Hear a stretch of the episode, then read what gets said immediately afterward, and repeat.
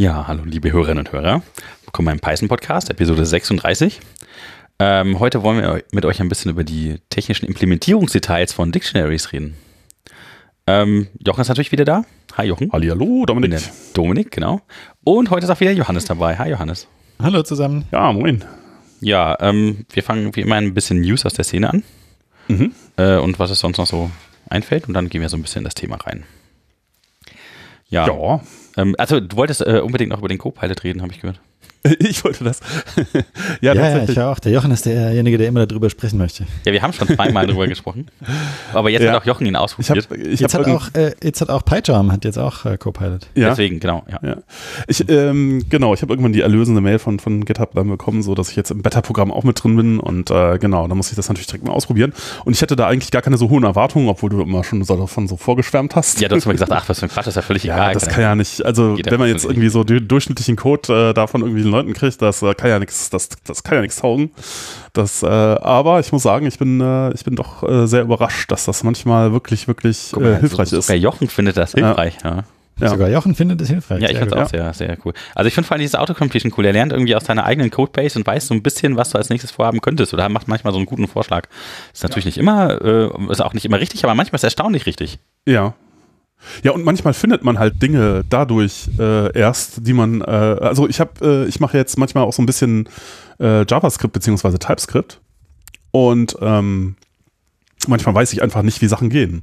Also ich habe keine Ahnung, wie das geht und dann fange ich irgendwie mit einem variablen Namen an und dann kriege ich so einen ganzen Codeblock und der tut genau das, was ich eigentlich machen wollte. ja, genau. Das ist halt äh, richtig das super. ist halt, Also du musst halt wirklich aufpassen, was für einen Namen du den Ding gibst. Wenn Ja. du den guten Namen gibst, ist der viel besser, als wenn du schlechte Namen gibst. Und wenn du Ja, Muss zusätzlich man sowieso, muss man sowieso aufpassen und immer gute Namen drücken. Genau, aber wenn man das dann halt macht und dann auch einen guten Docstring schreibt oder einen Kommentar dazu, dann lernt er sogar noch aus diesen Docstrings, aus den Kommentaren was dazu. Oder halt, also was halt bei mir voll gut funktioniert, ich mache halt den äh, Methodennamen beispielsweise oder den Klassennamen oder die Funktion und die Argumente und Type-Ins und dann weiß er ziemlich oft, was zu tun ist, wenn ich den Docstring noch mache. Dann schreibe ich im Docstring rein, was er tun soll und dann der Vorschlag, der ist schon echt gut. Also auch, da gibt einer halt auch Implementierungsvorschläge, an die man vielleicht nicht gedacht hat oder sowas schon. ja. Also da, das ist, äh, das ist durchaus äh, sehr, äh, Und ich weiß, warum Jochen den gut findet, weil er sich ja immer am selber am eigenen Code-Repo orientiert und er orientiert sich an Jochens eigenem Code und dann denkt Jochen natürlich immer, oh, was für ein toller Vorschlag, ja. Ja, Ja, großartiger ne. Stil und perfekte. Nee, aber also es ist immer eine, also äh, Kritik äh, äh, würde ich sagen, also ich, äh, ich habe, es ist auch besser geworden, man, wenn man diese Nightly-Version nimmt. Mhm. Äh, ich habe zuerst die Standard-Version genommen, die äh, äh, und man kann halt die äh, aktuelle Bleeding Edge-Geschichte nehmen. Die ist, äh, finde ich, nochmal ein gutes Stückchen besser. Äh, was manchmal nicht so gut funktioniert, also was, womit ähm, Copilot halt irgendwie unerwarteterweise, weil man denkt, das ist ja eigentlich eine einfache Geschichte, große Probleme ha äh, hat, äh, oder wo er deswegen große Probleme hat, ist in Klammern. Also die Klammern richtig zu setzen. Also zum Beispiel zumachen, es macht das eigentlich fast nie die Klammern richtig zu. Oder halt irgendwie, äh, dass, dass halt das nur Sinn macht, wenn es runde Klammern sind. Manchmal macht er auch einfach eckige Klammern bei mir. So an Stellen, wo Funktionen Mhm. aufgerufen werden. Und dann Echt? ist das natürlich, das funktioniert halt nicht. Okay. Kannst du das, Das Jochen, nicht- kannst du das nicht erklären? Das ist doch irgendwie diese neuronalen Netze, weil die halt nicht genügend Zustand für sowas haben, oder? Äh, ja, man muss denen halt irgendwie die Syntax sozusagen irgendwie so einprügeln, dass sie das halt nicht, äh, dass das nichts Unscharfes ist, oder aber das, und das funktioniert vielleicht nicht so richtig. Also meistens Tests durch funktioniert valide ja Syntax laufen oder sowas, das würde ja schon gehen. Ja, ja, aber, Ja. aber prinzipiell hat dieses Netz ja kein Verständnis von, ich habe N-Klammern geöffnet und muss jetzt N-Klammern auch wieder schließen in der richtigen Reihenfolge. gut, aber du Ja. kannst ja alle Vorschläge aussortieren, bei denen das äh, nicht stimmt, oder du kannst ja danach noch auditieren oder sowas. Ja, ja, klar. Also es ist jetzt auch kein großes Problem. Nur da, da, das ist halt irgendwie so ein bisschen erstaunlich, wo man sich denkt so, naja, also das schwierige, den schwierigen Teil, den kann es eigentlich überraschend gut. Äh, nämlich irgendwie rausfinden, was man da machen wollte und dann den so Code schreiben, der zumindest so aussieht, als würde das Und dann macht tun. Klammerfehler. Und vergisst dann kommen halt so, so Dinge, wo man sagt, das kann ja fast ein, das, eine Idee kann das ja schon, ne? so die Klammern richtig setzen. Und das geht da nicht mehr. Ja, gut. Aber ich meine, das sind Sachen, die wird man halt über, mit der Zeit äh, in den Griff kriegen, denke ich mal. Und dann ist das schon echt beeindruckend. Ja. Äh, Was, was man auch mal machen muss, ist so, so User-Daten erzeugen. Beispielsweise machst du irgendwie eine JSON auf und dann äh, machst du irgendwie zwei, äh, machst du einen Namen, eine E-Mail-Adresse oder sowas und ein Passwort und dann machst du Autocomplete und dann macht er, gibt er halt eine Liste von Usern irgendwie, die äh, mit, mit Nutzernamen, Passwort und so, das ist halt schön. Das ist halt dann die Frage, sind Hast die du direkt generiert, Demo-Benutzer, perfekt. generiert oder ja, oder sind die generiert oder echt? Man weiß es aber nicht so genau, von wo die sind, das ist schon. Sind alle gelernt. Ja, es ist wohl auch, wenn man so Zahlenfolgen eingibt, dann gibt er einem interessante Instruktionen. Habe einen, not einen Screenshot gesehen, wo dann russische Funktionsnamen dazu kamen. Also, oh, okay. Ja, ich bin ja mal gespannt, was man, was, was dabei rauskommt, wenn man sowas, ähm, man anfängt, irgendwie so 3.1, 4, 1, 7. Ja. Ja. Auf wie viel du? Ja. Ja, ja, vielleicht, vielleicht, äh, also, ja, das ist ja. Es ist noch keine AGI, es ist noch keine generelle Intelligenz, glaube ich. Da habe ich letztens, äh, ach, ich komme vom Holzchen aufs Stöckchen, aber vielleicht ist das ja auch nicht so uninteressant, wieder einen ganz, ganz netten, äh, nette Podcast-Episode gehört mit äh, Lex Friedman, äh, wo Lex Friedman Stephen Wolfram äh, äh, Oh, von Wolfram Alpha. interviewt hat, genau. Ja, der ist ja so ein Wunderkind und dann so ein bisschen hinter den Eine sehr Erwartungen. kontroverse Persönlichkeit. Kontro- ja, ja, polarisierend. äh, Warum? Jetzt musst du genau aufklären direkt. Ja, es gibt Leute, die lieben ihn total und der macht ja auch viele gute Sachen, aber es gibt Leute, die hassen ihn auch total, weil der halt auch, äh, sagen wir mal, seine Meinung für sehr wichtig hält. Für, ach so, okay. Also Ja. Ich wollte gerade sagen, wir wollen ja die Gründe und Anekdoten auch hören. Also Es geht um seine Meinung, die er präsentiert. Also, Ja, äh, und er ist auch so ein, er hat so ein paar interessante Fixierungen. Der findet, dass die ganze Welt aus State Machines besteht und man muss alles mit State Machines machen. Und Rule 34 ist das Einzige, was, äh, was, äh, was war das nicht eine andere was? Nummer? War das nicht Rule, äh, Rule 38 oder so? Das ist die, ich weiß Ja, es diese 30er-Regeln, also das ist so eine Klasse von, ähm, von 36. State Machines und Ja. die kannst du durchnummerieren und die haben eine natürliche Ordnung und ähm, dann findest du halt irgendwann eine, die eine universelle Turing-Maschine ist im Wesentlichen. Und Mhm. ähm, äh, Stephen Wolfram sagt halt mehr oder weniger, der schreibt ganze Bücher darüber, ja, was diese Ja. State Machine alles kann und dass die das Universum enkodiert. Und das äh, ist natürlich, äh, wenn, du, wenn du die gesamte Wissenschaft umstellen willst auf State Machines, ist es. Äh, Also ich habe immer noch keine Ahnung, was Rule 38 ist, aber äh, das Urban Dictionary hat mir gesagt, Rule 38 is a prison offense in which someone is masturbating in public. hm, okay. Ah, ja, okay. okay. Also, ja, wenn du äh, mal ich meine, viel gibt- Spaß haben willst auch- und Private Mode an hast, dann äh, google doch mal nach. Genau.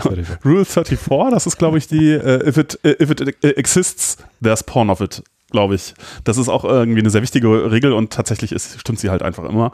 Aber äh, ich, leider, leider erstaunlicherweise. There's a type of porn, there's a website for it. ja, ach so, äh, okay. Das ist auch Rule 38. steht Ja. hier. Mhm. Ah, Rule 30 sagen die, das ist. Äh, Okay, aber das sind beides nicht die, die Regeln, die ich jetzt gerade meinte. Aber äh, Okay. 30 ist es. Ach, 30. ja. Äh, äh, genau, nee, aber genau, um diese Dinger ging es natürlich bei der, bei der Episode auch. Und äh, also ich finde das schon interessant, ja. Ich meine, das ist ja, also er hatte irgendwie, Leute hatten hohe, hohe Erwartungen an ihn, weil er war halt so ein Wunderkind, ne? Und dann ist aber irgendwie die, dann doch nicht irgendwie so wirklich so Einstein, äh, Einstein-mäßige Ausmaße haben seine Theorien da jetzt nicht angenommen, sondern eher so ein bisschen hinter den Erwartungen zurückgeblieben.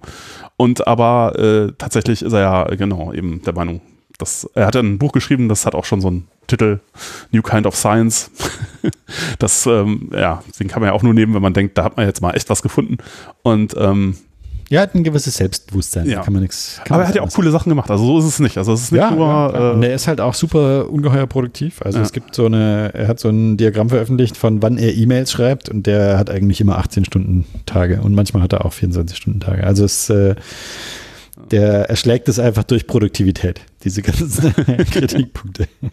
ja, also er hat ja auch die, die, so eine Firma, die macht Mathematiker, auch eine super Software, also ja, äh, Ja, oder eben Wolfram Alpha, wie gesagt. Und Wolfram Alpha, genau, äh, ja. Und ähm, ja, auch die Firma so zu nennen, wie, also naja gut. Äh, aber das ist, äh, äh, er macht ja wirklich cooles Zeug. Also so kann man, kann man eigentlich auch nichts sagen. Und äh, das fand ich nur ganz äh, interessant, weil es jetzt, weil er auch da dann, weil kam das Thema auch auf, auf Pi. Äh, ich meine, das ist ja auch so eine, so eine Zahl, die einem ab und zu mal irgendwie über den Weg läuft. Und äh, er äh, du meinst Tau halbe?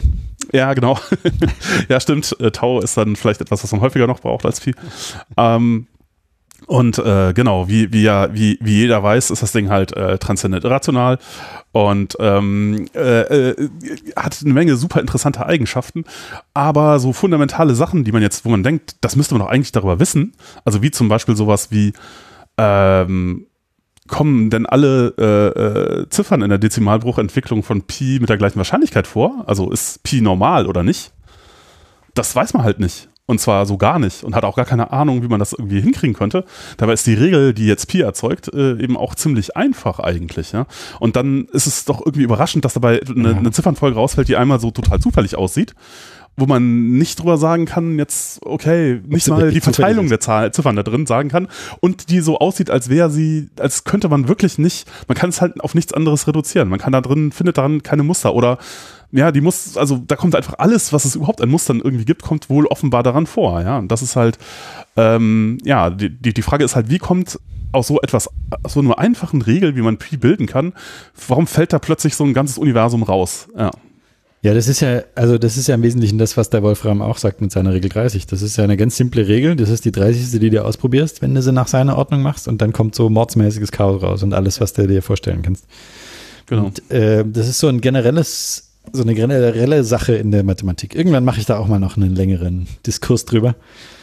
Ähm, dass man mathematisch gesehen aus sehr einfachen Regeln, wo man denkt, ja, die sind einfach genug, um sie im Kopf auszuführen, Dinge äh, produzieren kann, die völlig unabsehbar sind und völlig überraschend auch, weil sie eben nicht mehr sich an die Regeln halten, sondern weil sie dann irgendwelche chaotischen, chaotischen Sachen produzieren und ähm, das ist was sehr Erschreckendes und es ist aber auch gleichzeitig was sehr Schönes in der Mathematik, weil man da eben Dinge finden kann, die einen völlig überraschen, auch aus den einfachsten Bausteinen raus. Also, äh, um das nochmal so zusammenzufassen, also, du hast gerade dich darüber beschwert, dass ähm, die Wahrscheinlichkeitsverteilung des Auftretens von einer Nachkommastelle von Pi in der Gesamtsumme aller Nachkommastellen mhm. von Pi, die bekannt sind, ähm, Na, nicht, nicht, bekannt sind, überhaupt. Nicht bekannt sind alle. Also die kannst du ja nicht kennen, das ist ja Ja, weil, ja. Mhm. Aber die, man weiß Aber halt es, nicht. Es könnte ja sein, dass irgendwann keine Neunen mehr vorkommen, einfach gar keine mehr. Ist das normalerweise so beim Ja, okay. Hm. Nee, ist eben nicht normalerweise so. Aber es könnte sein. Wir können es nicht ausschließen. Hm. das ist die Sache, was der Jochen sagt. Keine Ahnung. ja. Und das ist überraschend, dass, da so, dass man da so gar keine Ahnung hat, weil man denkt so, naja, das müsste man doch jetzt irgendwie, wenn man sich irgendwie etwas an, wenn man die Regel, wie Pi entwickelt wird, hinschreibt und eine Funktion, die Pi ausrechnet, das ist wirklich so, so ein paar, paar Zeilen. Also muss man, muss man diese Zeilen nur ganz, ganz lange und genau angucken und dann muss da doch irgendwie, muss einem doch klar sein, okay, ach, ab der, da irgendwie in der neuen, die kommen genauso häufig vor wie alle anderen auch. Aber. Oder nö, zumindest es kommt so. immer mal wieder eine neuen vor. Das ist ja, Ja. schon eine Aussage, die sehr schwer zu treffen ist. Ja, aber das ist doch im Endeffekt, äh, reduziert sich das doch runter auf das Halting-Problem, oder? Also, wenn du das lösen kannst, dann kannst du auch das Halting-Problem lösen. Was ist das Holding-Problem und was ist Tau halbe? Tau halbe ist Pi. Das, das gab es vor einer Weile mal, das Tau-Manifest, ähm, wo jemand behauptet hat, Pi ist eigentlich die falsche transzendente Zahl. Die richtige transzendente Zahl ist eigentlich Tau und das ist zweimal Pi. Weil dann ganz viele so quadratische Formen eben einen Faktor 2 verlieren, der, der diese Formen einheitlicher macht. Es gibt auch ein Gegenmanifest gegen dieses Tau-Manifest, Okay. das, das äh, quasi das Gegenteil behauptet und sagt, das ist alles Quatsch, weil es gibt genauso viele Dinge, die mit Pi schöner aussehen als mit Tau. Deshalb ist es so ein Witz unter Mathematikern, ja, wo man Leute leicht Okay. auf die Palme bringen kann. Also Dann aber einfach nochmal kurz für äh, die äh, Das- ganze unbelegte Was ist denn Pi? Äh, Pi ist das Verhältnis ähm, zwischen dem Radius eines Kreises und der Fläche des Kreises. Und ähm, das heißt, wenn ich einen Kreis vom, mit einem Radius 1 habe, dann hat er die Fläche Pi. Und ähm, bei den meisten geometrischen Figuren ist es so, dass die Fläche sich relativ leicht berechnet. Also wenn ich ein Quadrat habe, ja, und das hat Seitenlänge 1, dann hat es die Fläche 1. Und ähm, wenn, ich, wenn ich ein Dreieck habe, dann hat es die Fläche 1,5 mal 1. So. Dann gibt es irgendwelche ganz leichten Formeln. So beim Kreis ist es leider anders. Da kommt eben die Zahl Pi raus. Und die Zahl Pi ist eine transzendente Zahl. Äh, das heißt, die ist eine nicht rationale Zahl. Es gibt keinen Bruch, der Pi äh, korrekt darstellen kann. Es gibt, äh, es ist auch eine transzendente Zahl, das heißt, die ist nicht algebraisch, das heißt, es gibt auch keinen Polynom, was Pi als Lösung hat.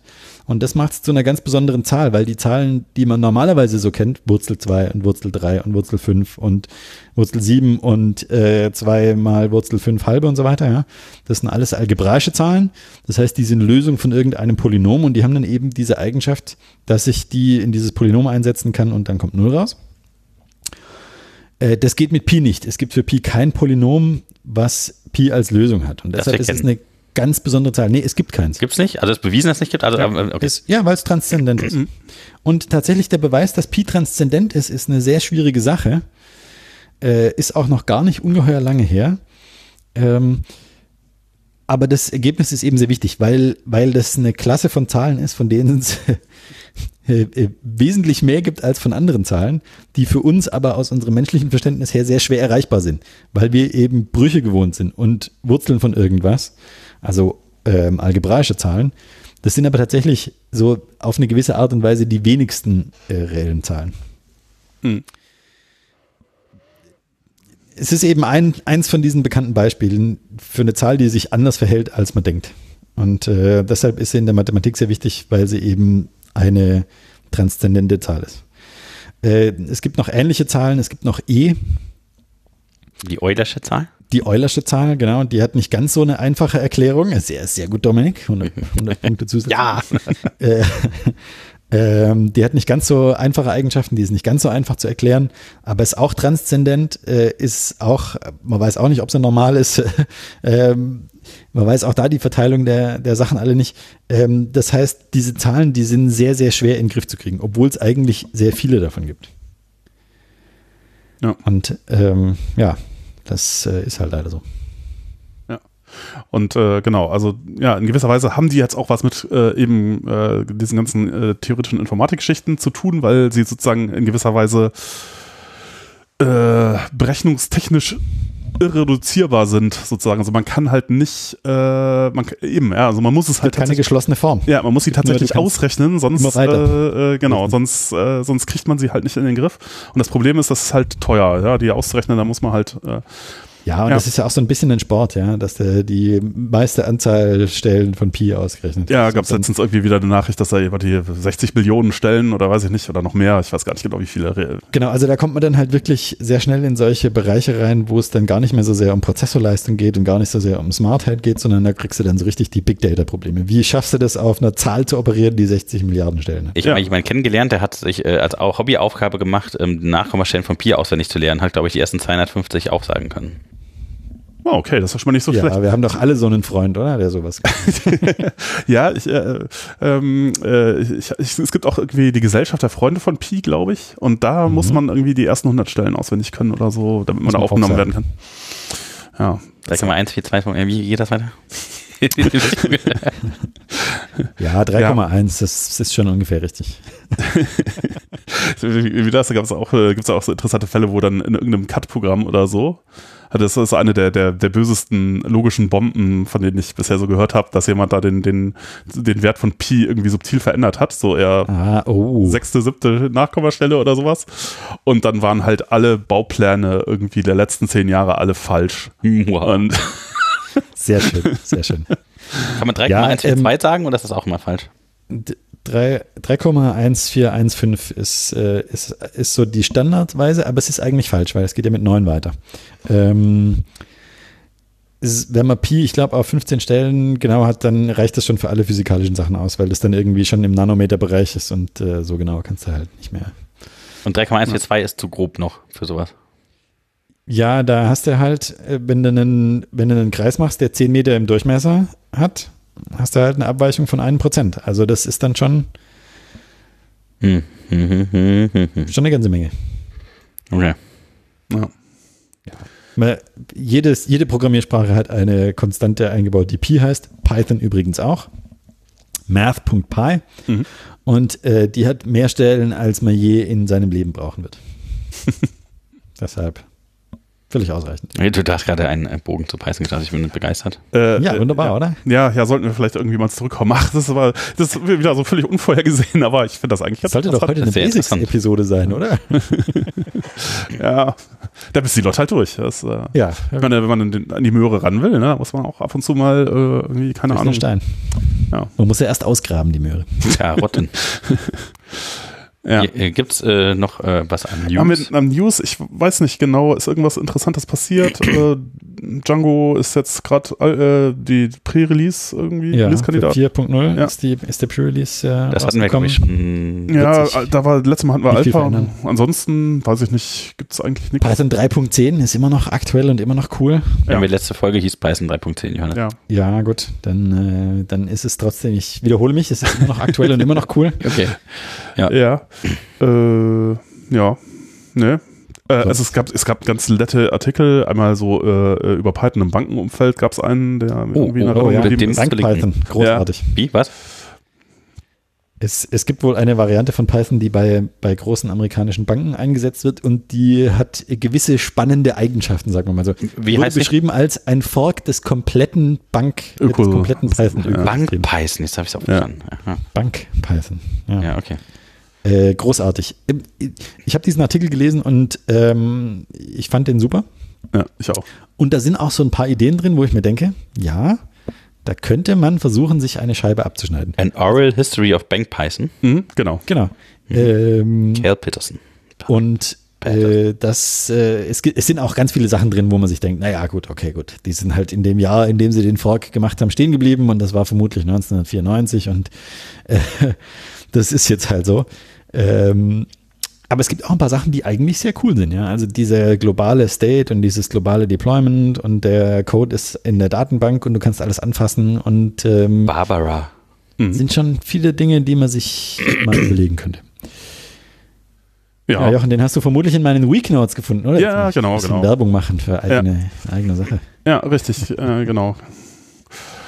Ja. Ja, ich hänge mit meinen Weeknotes wieder total hinterher. Ich muss da unbedingt was machen, aber ich habe irgendwie keine Zeit. Das ist schrecklich. Äh, Das muss Teil des äh, Prozesses werden. Ja. Das muss eine Gewohnheit werden. Hast du wieder nichts zu tun, Johannes? Ich habe äh, genügend zu tun, aber Ja. ich habe immer noch, ich habe immer noch äh, genügend Immer noch Freizeit, Freizeit, dass ich Reddit lesen kann. Und wenn ich statt Reddit Weeknotes schreibe, dann ist das doch ein Gewinn für uns alle. ja, das ja, stimmt. Ja. Ja. ja, so viel Freizeit habe ich leider nicht. Ah. Oh. Warte mal, warte mal, Dominik, haben wir nicht erst Montagabend von 20 bis 24 Uhr Computerspiele gespielt? Ist das Freizeit? Nein, das ist Socializing. Und es war erst um äh, äh, 20.36 Uhr haben wir angefangen. Oh, oh, ja gut, okay, dann. Ja, und äh, das, Die dass wir so lange 36 gespielt Minuten haben, habe hat ich mich halt natürlich benutzt. nächsten um Morgen noch was gekostet. Das ist ja auch klar. Wir haben übrigens gespielt Max, Mechanized Assault and Exploration. Hm, okay. Ja. Das ist ein Spiel, das äh, kam das erste Mal, äh, ich will jetzt nicht lügen, aber 98 raus. Und so sieht's auch aus. Es ist trotzdem super. Es gibt eine, äh, ja, ein Max R, das ist eine gehackte Version. Wenn man die äh, Original, äh, Anführungszeichen, Originalvideos und, und Sprites und sowas noch hat, sieht gar nicht so schlecht aus, finde ich.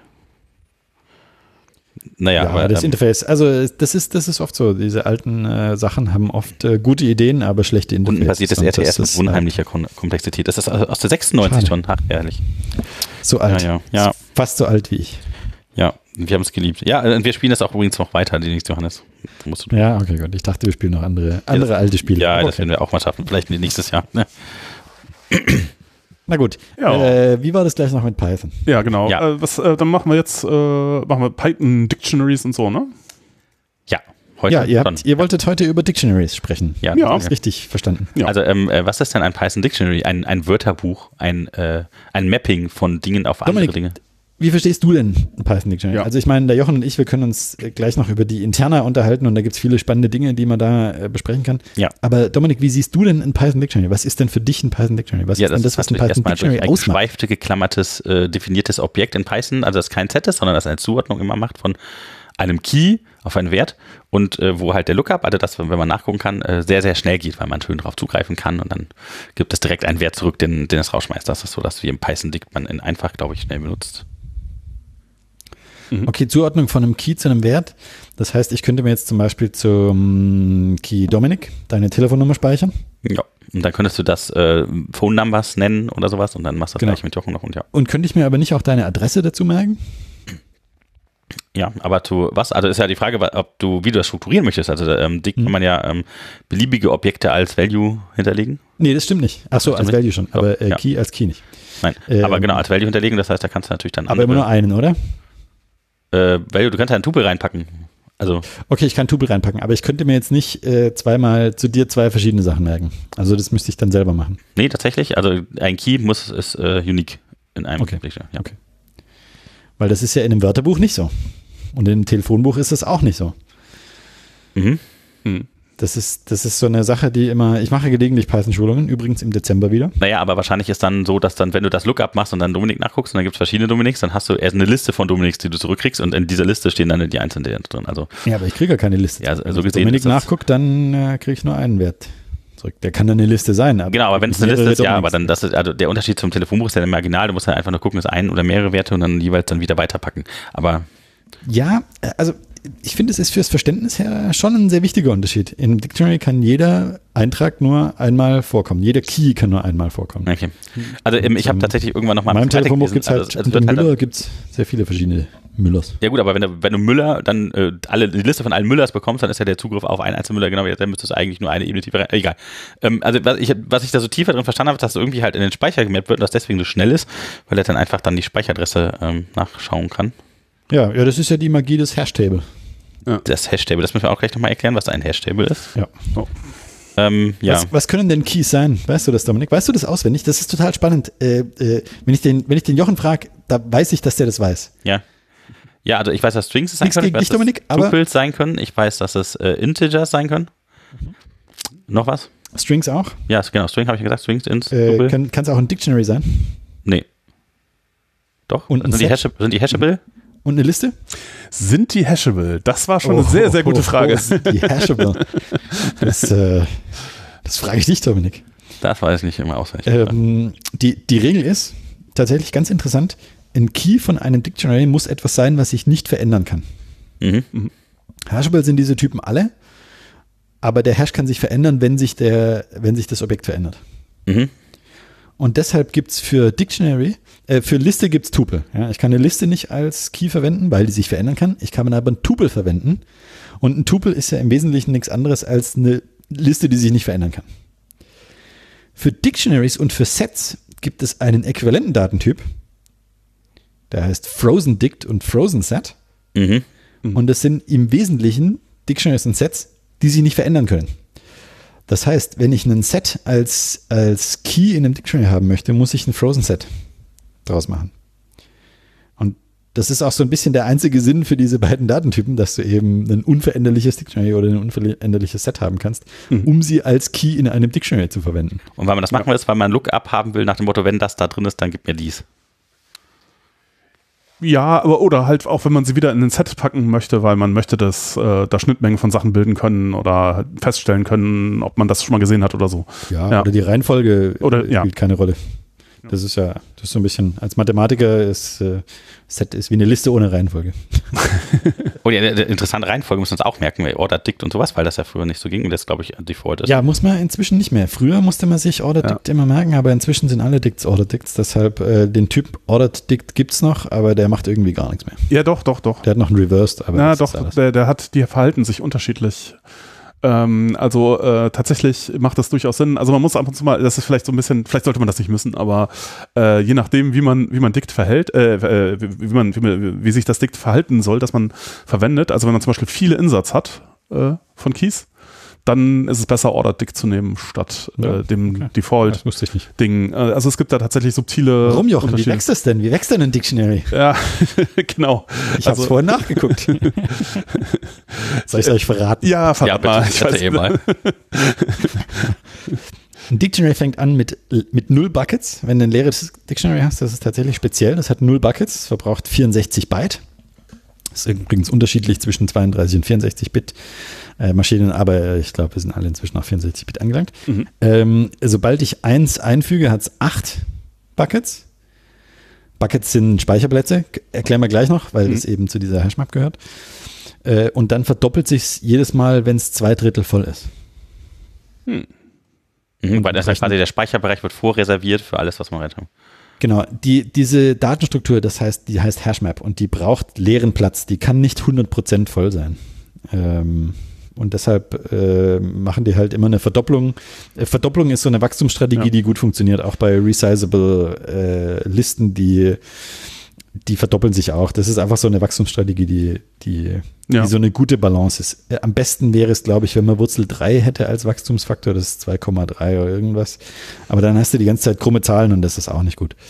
ähm, Ja, stimmt, ist bei, bei, bei dem äh, Array Array Modul, äh, bei dem eingebauten, das, heißt, äh, da hab ich, das habe ich mir mal näher angeguckt aus Gründen äh, und äh, da ist das auch so. Das ist, weil da, das ist ja auch interessant, dass ja, Mhm. äh, Ja. quasi sozusagen wie eine Liste bloß halt statisch getypt quasi, ja, und man verbraucht tatsächlich nur den Platz, den halt, also von Integer braucht man halt nur, ja, je nachdem Mhm. 32 oder 64 Bit. Und ähm, da ist es auch so, wenn man, da kann man append sagen hinten und äh, wenn man da was hinzufügt und der Bereich der Memory View innen, innen drin ist äh, äh, erschöpft, äh, dann verdoppelt sich das halt auch immer. Und das, äh, ja, ist ja. eine klassische Strategie. Okay, das bedeutet aber halt auch, man darf sich nicht, man darf sich nicht darüber im Unklaren sein, so ein Dictionary verbraucht relativ viel Speicherplatz. Wenn ich einen Eintrag in ein Dictionary reintue, dann hat es direkt 240 Byte Hauptspeicher verbraucht. Mhm. Das ist nicht ganz ohne. Wenn ich, wenn ich äh, sechs Einträge reintue, hat es direkt äh, 480 Byte verbraucht. Also das äh, verbraucht relativ viel, viel Speicherplatz. Das ist halt, es geht hier nicht um Effizienz, sondern es geht um Schnelligkeit. Und ähm, diese Schnelligkeit, die hat der Dominik schon angesprochen, es ist sehr schnell. Äh, das heißt, es ist O von 1. Jeder Zugriff dauert immer gleich lang, amortisiert. Amortisiert über die Verdopplungen. Weil mhm. wenn ich nämlich ein Dictionary habe, was sehr viele Einträge hat und das verdoppelt sich dann, dann muss dieses Dictionary äh, angepasst werden und eventuell verschoben werden. Dann ähm, kann es schon sein, dass es eine Weile dauert, aber amortisiert ist es O von 1 jeder Zugriff. Das heißt, jeder Zugriff dauert im Schnitt gleich schnell. Also amortisiert bedeutet für Dictionaries der gleichen äh, Länge? Nee, das bedeutet im Schnitt. Im Schnitt amortisiert. Im okay. Durchschnitt bedeutet das, jeder, durch, jeder Zugriff braucht ungefähr gleich lang und das ist eine konstante Zahl. Ja. Es gibt einzelne, die dauern ein bisschen länger. Ich diesen Worttransfer von amortisiert auf dem Schnitt hinbekommen. Ähm, wenn, de, wenn, okay, du, ähm, wenn egal, du, eine große Anzahl Zugriffe machst, dann äh, ist die ist die Dauer so, als ob du also das heißt, das, okay, genau, weil das Umbauen quasi äh, Grenzwert null hat. Das Umbauen passiert selten genug. Genau, dass es Grenzwert 0 hat in der, in der okay. Das ist, äh, das ist Deswegen wird es amortisiert. Okay. Und okay, okay, okay, okay, Also O von 1. Also O von 1 bedeutet, äh, es ist genau, kein Problem. Das ja. O von 1 schreiben. Also wenn ich ein Element einfüge, dann dauert das O von 1. Und wenn ich ein Element rauslese, dauert das auch O von 1. Und beim also, Lesen ist es immer O von 1. Also das ist nicht nur amortisiertes O von 1, sondern das ist O von 1. Also das heißt äh, tatsächlich, also um nochmal äh, allen Hörern äh, das so ein bisschen näher zu bringen, die, dieser Zeitnotation Big O noch nicht so viel anfangen kann. O von 1 bedeutet, es dauert quasi keine Zeit, das zu tun.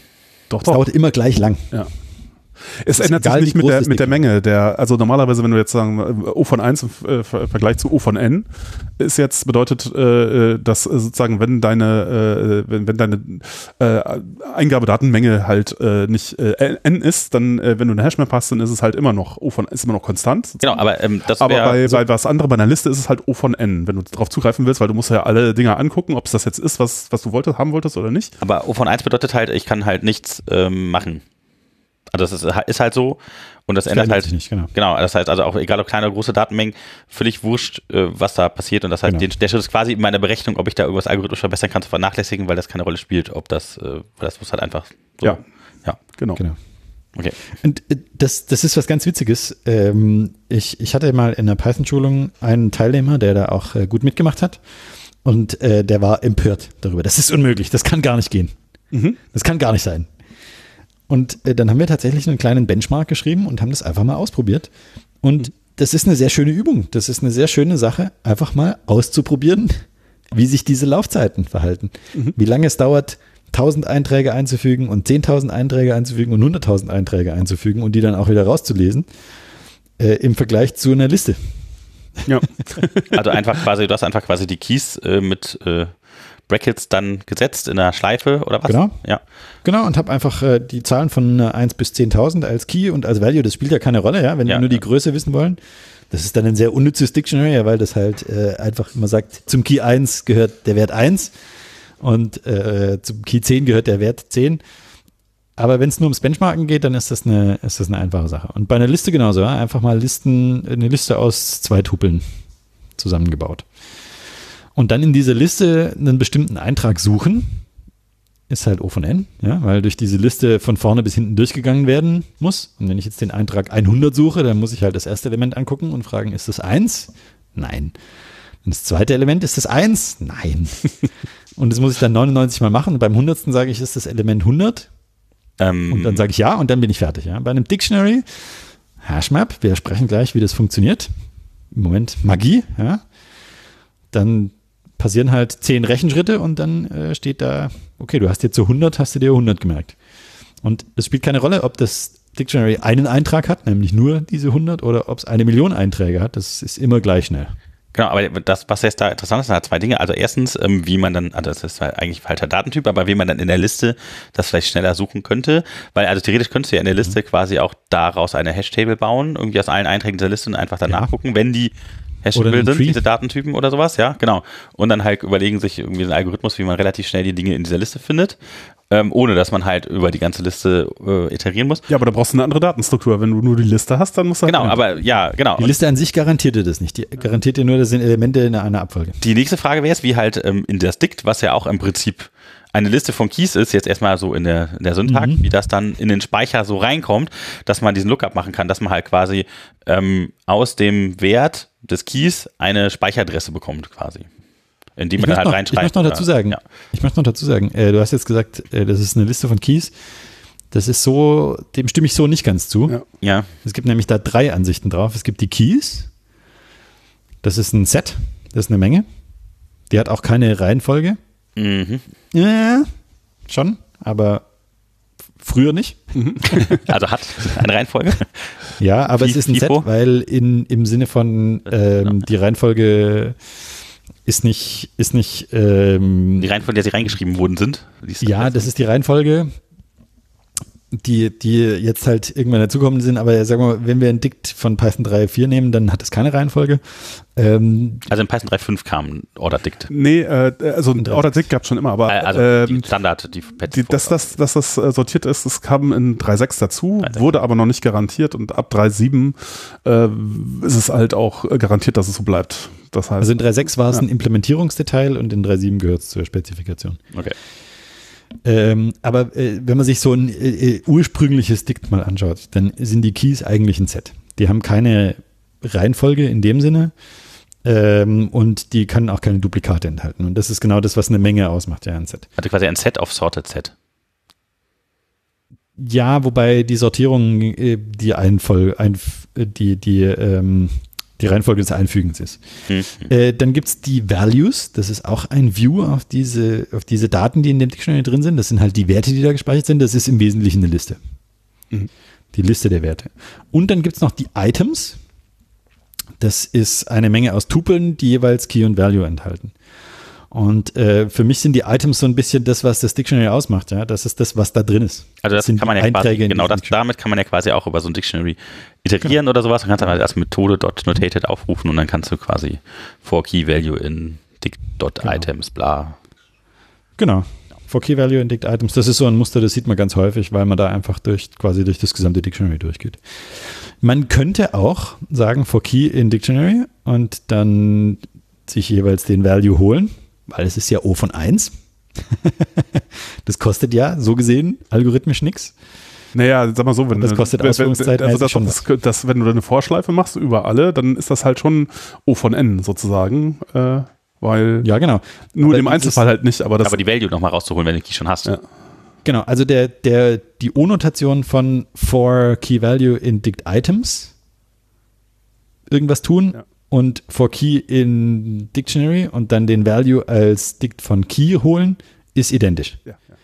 Aber die, die Laufzeiteigenschaften sind natürlich für den zweiten Fall schlechter, weil ich dann jedes Mal nochmal in das Dictionary genau. rein muss.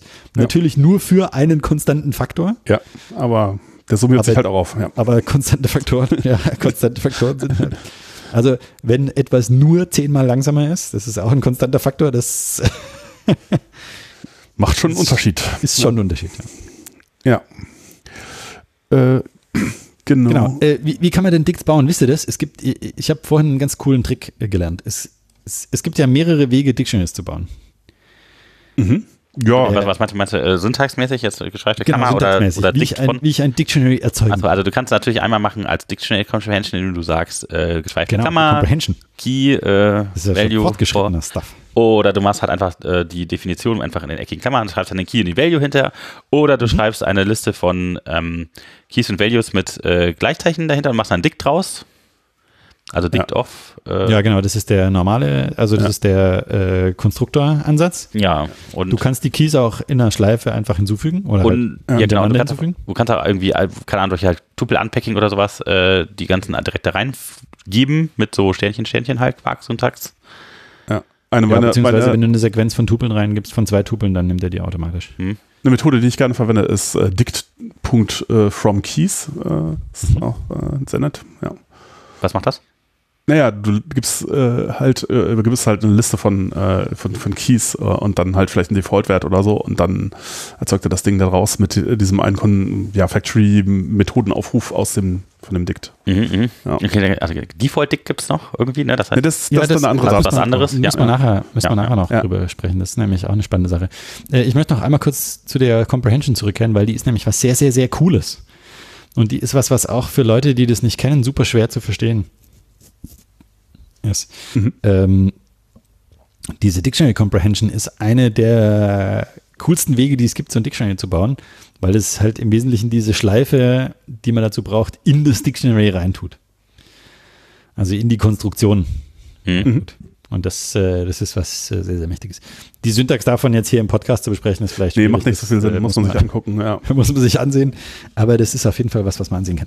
Ähm, ich habe vorhin noch einen sehr coolen Trick gelernt und das ist äh, dict-zip.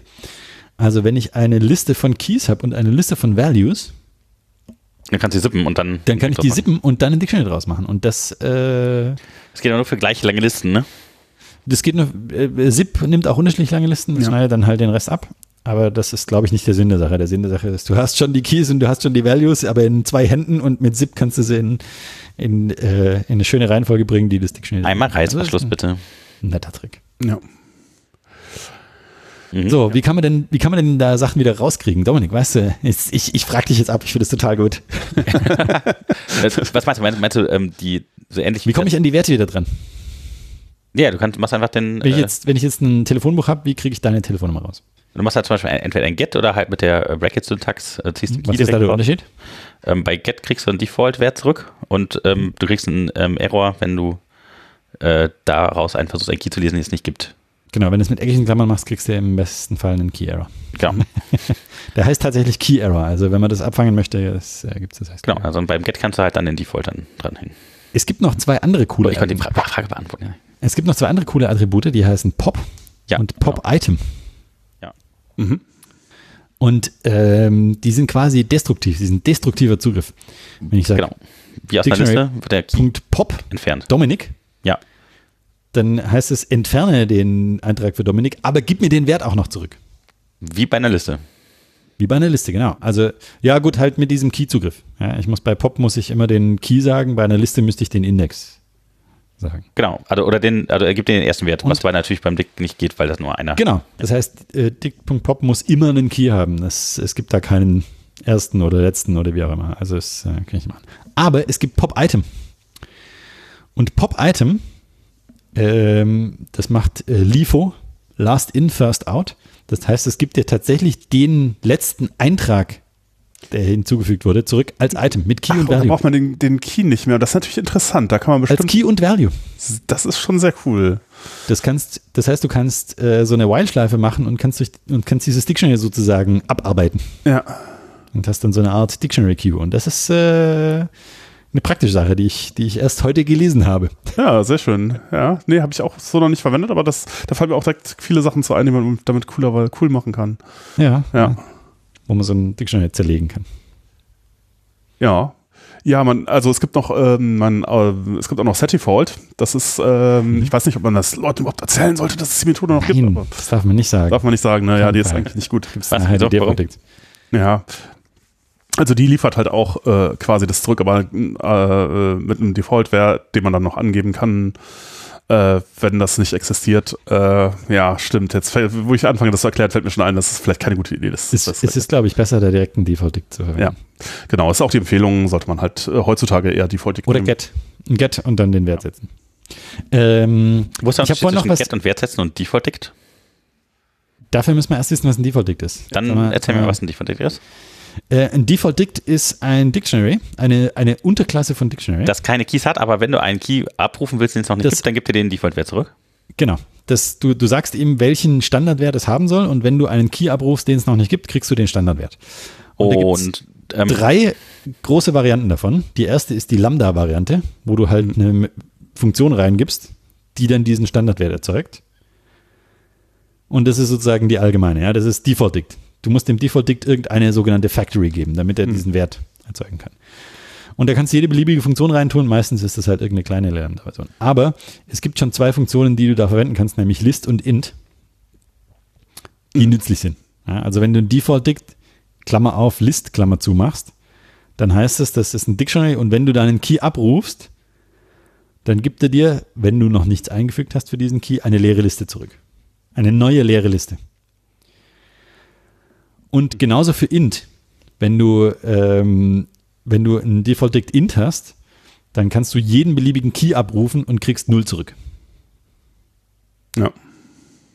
Ja, Du kannst einen Counter machen, dass er immer halt get auf das. irgendwie. Ja, aber Counter gibt's auch. da gibt es schon eine Klasse für, ja.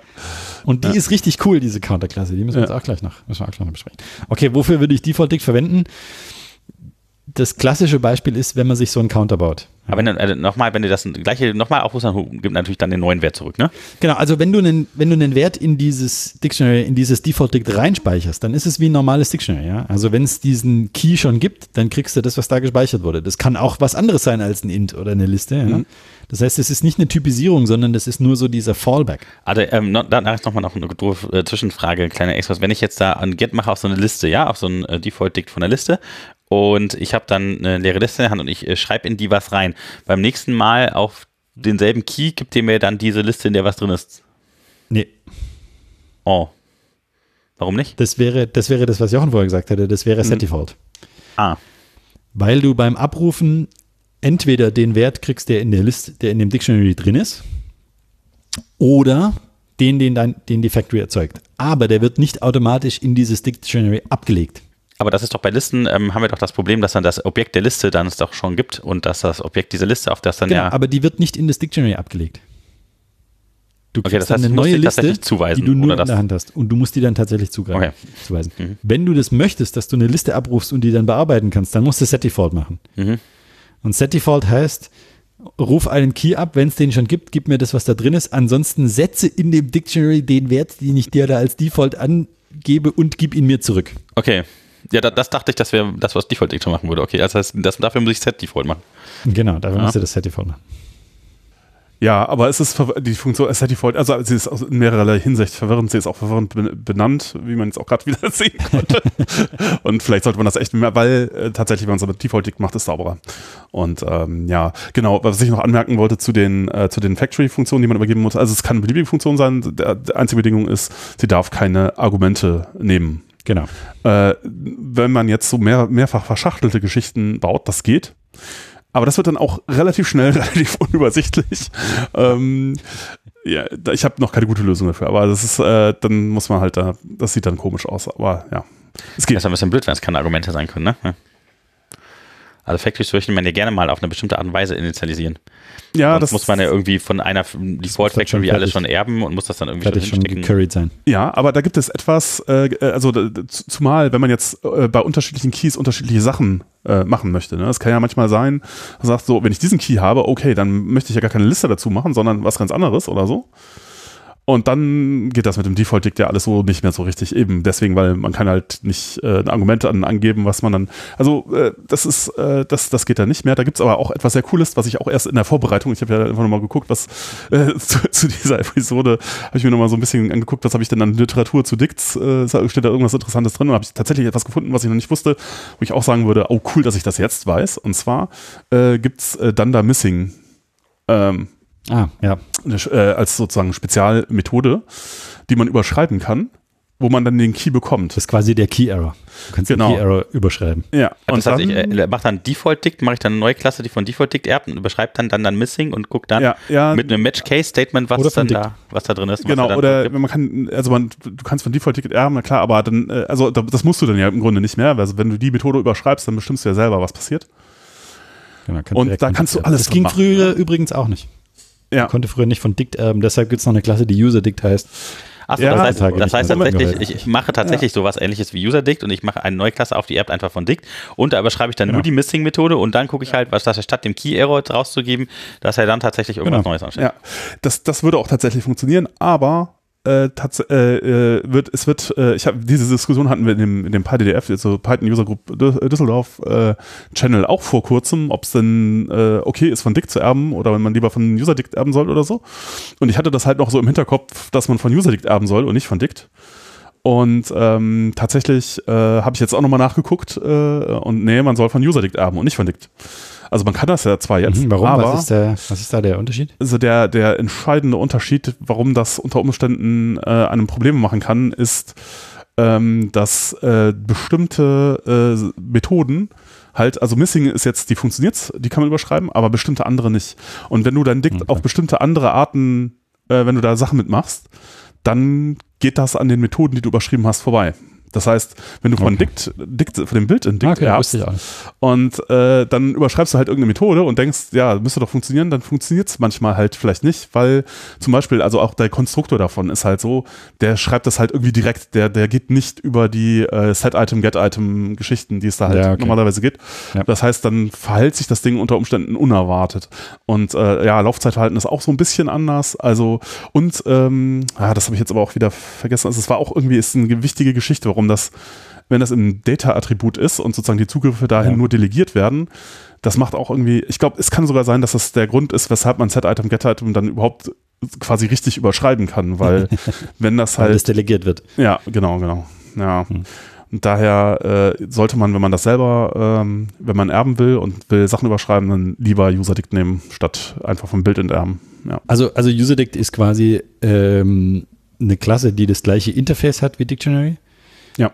Aber eben ein Attribut heißt, das heißt Data. Und das ist ein Dictionary und einfach alles durchreicht an dieses Data. Genau. Und das bedeutet, dass wenn ich von UserDict ableite, kann ich jede beliebige Methode überschreiben und die wird dann auch korrekt aufgerufen, auch Konstruktor und alles Ja. Mögliche. Genau. Ja, Ja, okay, wusste ich auch nicht. Ich wusste nicht, dass es da Unterschiede gibt. Ja, es ist immer wieder interessant, auch wenn ich dachte, also ich meine, das verwendet man ja jeden Tag und äh, irgendwie schon Ja. ganz lange und so, und dann denkt man sich so, ja, kann ja eigentlich nichts Neues mehr, aber manchmal so, ja. Aber das ist was, was man doch relativ selten macht von Dictionary. Äh, Ja, also generell von Ja. Build-ins, äh, so Sachen erben, fühlt sich immer so ein ja, bisschen ist nicht, komisch so, an, ne? ist nicht so häufig. Ja. Die, die sind einfach gut genug.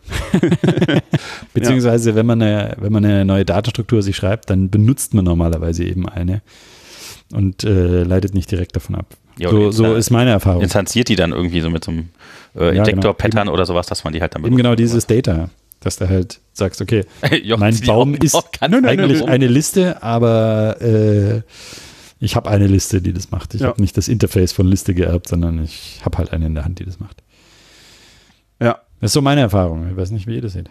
Doch, doch, nee, ich sehe seh das, äh, seh das ähm, äh, ganz genauso. Ach so, das ist, genau, das ist auch noch der eine der, der Grund dafür, warum, äh, warum das mit dem Delegieren eine gute Idee ist, weil halt ansonsten, wenn du direkt erbst, äh, äh, dann hat dein Objekt eine ganze Menge Methoden, die halt äh, unsinnig sind unter Umständen. Ne? Ja. Also in einem Kontext, wo man sich dann fragt, wenn man so Dia macht auf dein Objekt, und dann sieht man halt einen ganzen Haufen komisches Zeug, wo man sich dann so, hä, warum ist das denn alles da drin? Was man halt einfach so mitbekommt, wenn, wenn man das, äh, wenn man da direkt erbt, ne? Und dann, Mhm. ja. Also, ja. Okay, also ja, ich frage mich das, alles. dieses ja. Interface. Also wir Das müssen noch so ein paar Sachen, ich habe erst meine, Notizenliste ist gerade leider gerade leer gegangen, aber ähm, wir, Da, da ist so ein, da ist so ein Ladegerät und da ist so ein, äh, das kann man, das kannst du am Telefon anschließen. oh, du hast USB-C? Wow. Ist Nee, das ist sogar, Als Apple-Haushalt USB-C. ja, ja, braucht man das schon? cool. Ist ja Äh, es gibt eine Methode, es gibt eine Methode in Dictionaries, wo wir gerade über das äh, Dictionary-Interface äh, sprechen. Die ist in 3.9 dazugekommen. Es gibt eine, Mhm. in 3.9 hat sich das Dictionary-Interface verändert. Okay.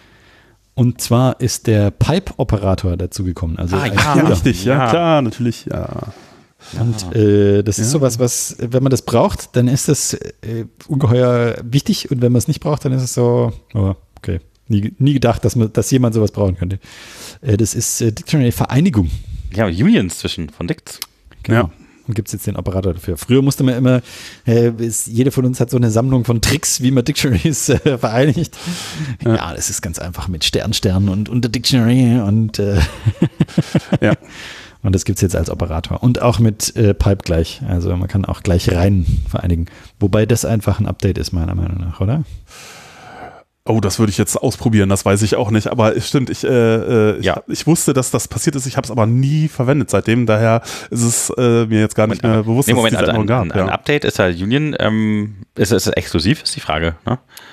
Ist, ist Es das, ist immer exklusiv, weil du ja keine Keys verdoppeln ja, aber dann geht das nicht mehr im Update, weil bei Update werden ja nur die Keys geupdatet, die in dem Update enthalten sind. Und die, Nee, Doch. nee, Punkt Update. Dictionary.update übernimmt alle Keys und Values aus dem. Genau, aber die, die es noch Es nicht, überschreibt nicht drin waren. alles, was da drin ist. Genau, aber wenn welche vorher schon drin waren und die dann Dann überschrieben werden die werden. überschrieben. Genau, da, aber wenn die vorher schon drin Das wären, ist die bei nicht. Vereinigung aber genauso. Nein, aber wenn die vorher schon drin waren und nicht in dem neuen drin sind, dann sind die, wie sie vorher waren. Aber wenn du den Union Operator gleich machst, dann sind sie eben nicht mehr drin.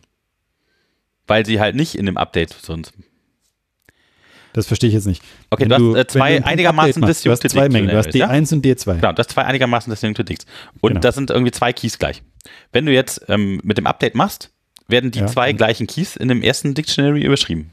Wenn du das, ne, erstes Dict Ja. Update. Ja. Also, wenn du aber die äh, Union machst, erstes Dict auch Union, zweite, nein, dann sind nur noch die zwei Keys drin. Nee, das kann ich. Nee, das wäre ja. Das wär komisch. Das wäre ja der Schnitt, nicht Das die wär- ja. Vereinigung. Ach so, stimmt. Ein Das hab ich Schnitt gerade. gibt's nicht. Gibt's nicht das den gibt's nur Schnitt bei auch? Sets. Gibt's nicht auch den Schnitt? Das gibt's nur bei Set. Ja, Bei Set gibt es gibt's- das dann und der das ist aber- Unteroperator. Gibt, gibt's, gibt's, nicht, gibt's nicht auch in, die Intersect? Set.intersect. Nee, für Dictionaries ich- gibt's keine Intersect. Okay, schade eigentlich. Ja. Weil das wäre doch eigentlich sehr logisch, dass das, das mit dem, ja, siehst du, jetzt habe ich den Pipe-Operator nicht richtig verstanden. Es wäre, es wäre logisch, dass es diese ganzen mathematischen Operationen alle für Set und Dictionary Genau, dass du halt quasi gibt. dann nicht nur sagst, gesagt, du machst halt einfach irgendwie ein und und oder wie auch immer man das machen will äh, Mhm. von dem anderen Dikt und dann hast du die Unions direkt.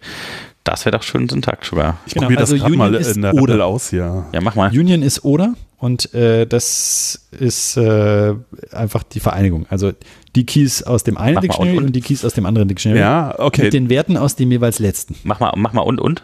Peter? Nee, das geht, nee, nee, und, und geht schon mal gar nicht. Und, aber und nee, in Python sowieso nicht. gibt's nicht. Ähm, und, und geht nicht. Und dann sagt er äh, unsupported operand type. Bitwise geht auch nicht. Also, ja, okay. Nee. Also tatsächlich, es geht nur die Vereinigung, ja. Ja, okay, dann Wohingegen- ist das gleich wie ein Update. Wohingegen bei Set, wenn man das jetzt so macht. Bei hier, Set gibt es äh, Intersect. Es gibt Set.intersect, es gibt Set.union und es gibt Set. Ähm, es gibt noch eine dritte, Difference. Äh, symmetric, äh, symmetric Difference oder sowas. Ja, genau. Ja. Ja, Symmetric Difference ist ja das so, eine Difference minus ist das andere auch. plus das Ja. andere minus das eine. Ja, ja, Also genau. Difference. Oh mein Gott. Schade, dass ja. der Intersect nicht hat. Warum hat er das denn nicht? Also bei Set, das bei Set geht, aber bei Dix nicht. Das müsste ja irgendwann mal reinkommen. Oder? Na, die Frage ist, was soll denn, wie sollen denn dann die Values aussehen? Bei, einem, bei der Intersection der Keys. Welche nimmst du denn dann? Hm. Das- Jetzt hast du mich. Eine Liste von, von beiden wahrscheinlich oder sowas. Ja, aber das wäre dann schon sehr unerwartet, oder? Ich meine, da Ja. kann man, man könnte auch auf die Idee kommen, es müsste anders sein und dann wundert man sich halt, was passiert, was man, also, ja, Ja, also eigentlich, eigentlich müsstest du den, die, den Schnitt über die Keys machen und dann entscheiden, aus, welchem, aus welcher Quelle du die, die Value nimmst. Das ist halt quasi wie beim Update. Mit Exclude oder sowas. Kann man das machen mit Exclude? Nee. Auch doof. Ja, ähm, also was mir jetzt aber wieder auffällt, es ist irgendwie relativ ähnlich zu dem, was man irgendwie bei den neuen Sachen hat, wie mit Data Classes oder Pydantic oder sowas oder was gibt's denn noch alles, Attles oder sowas.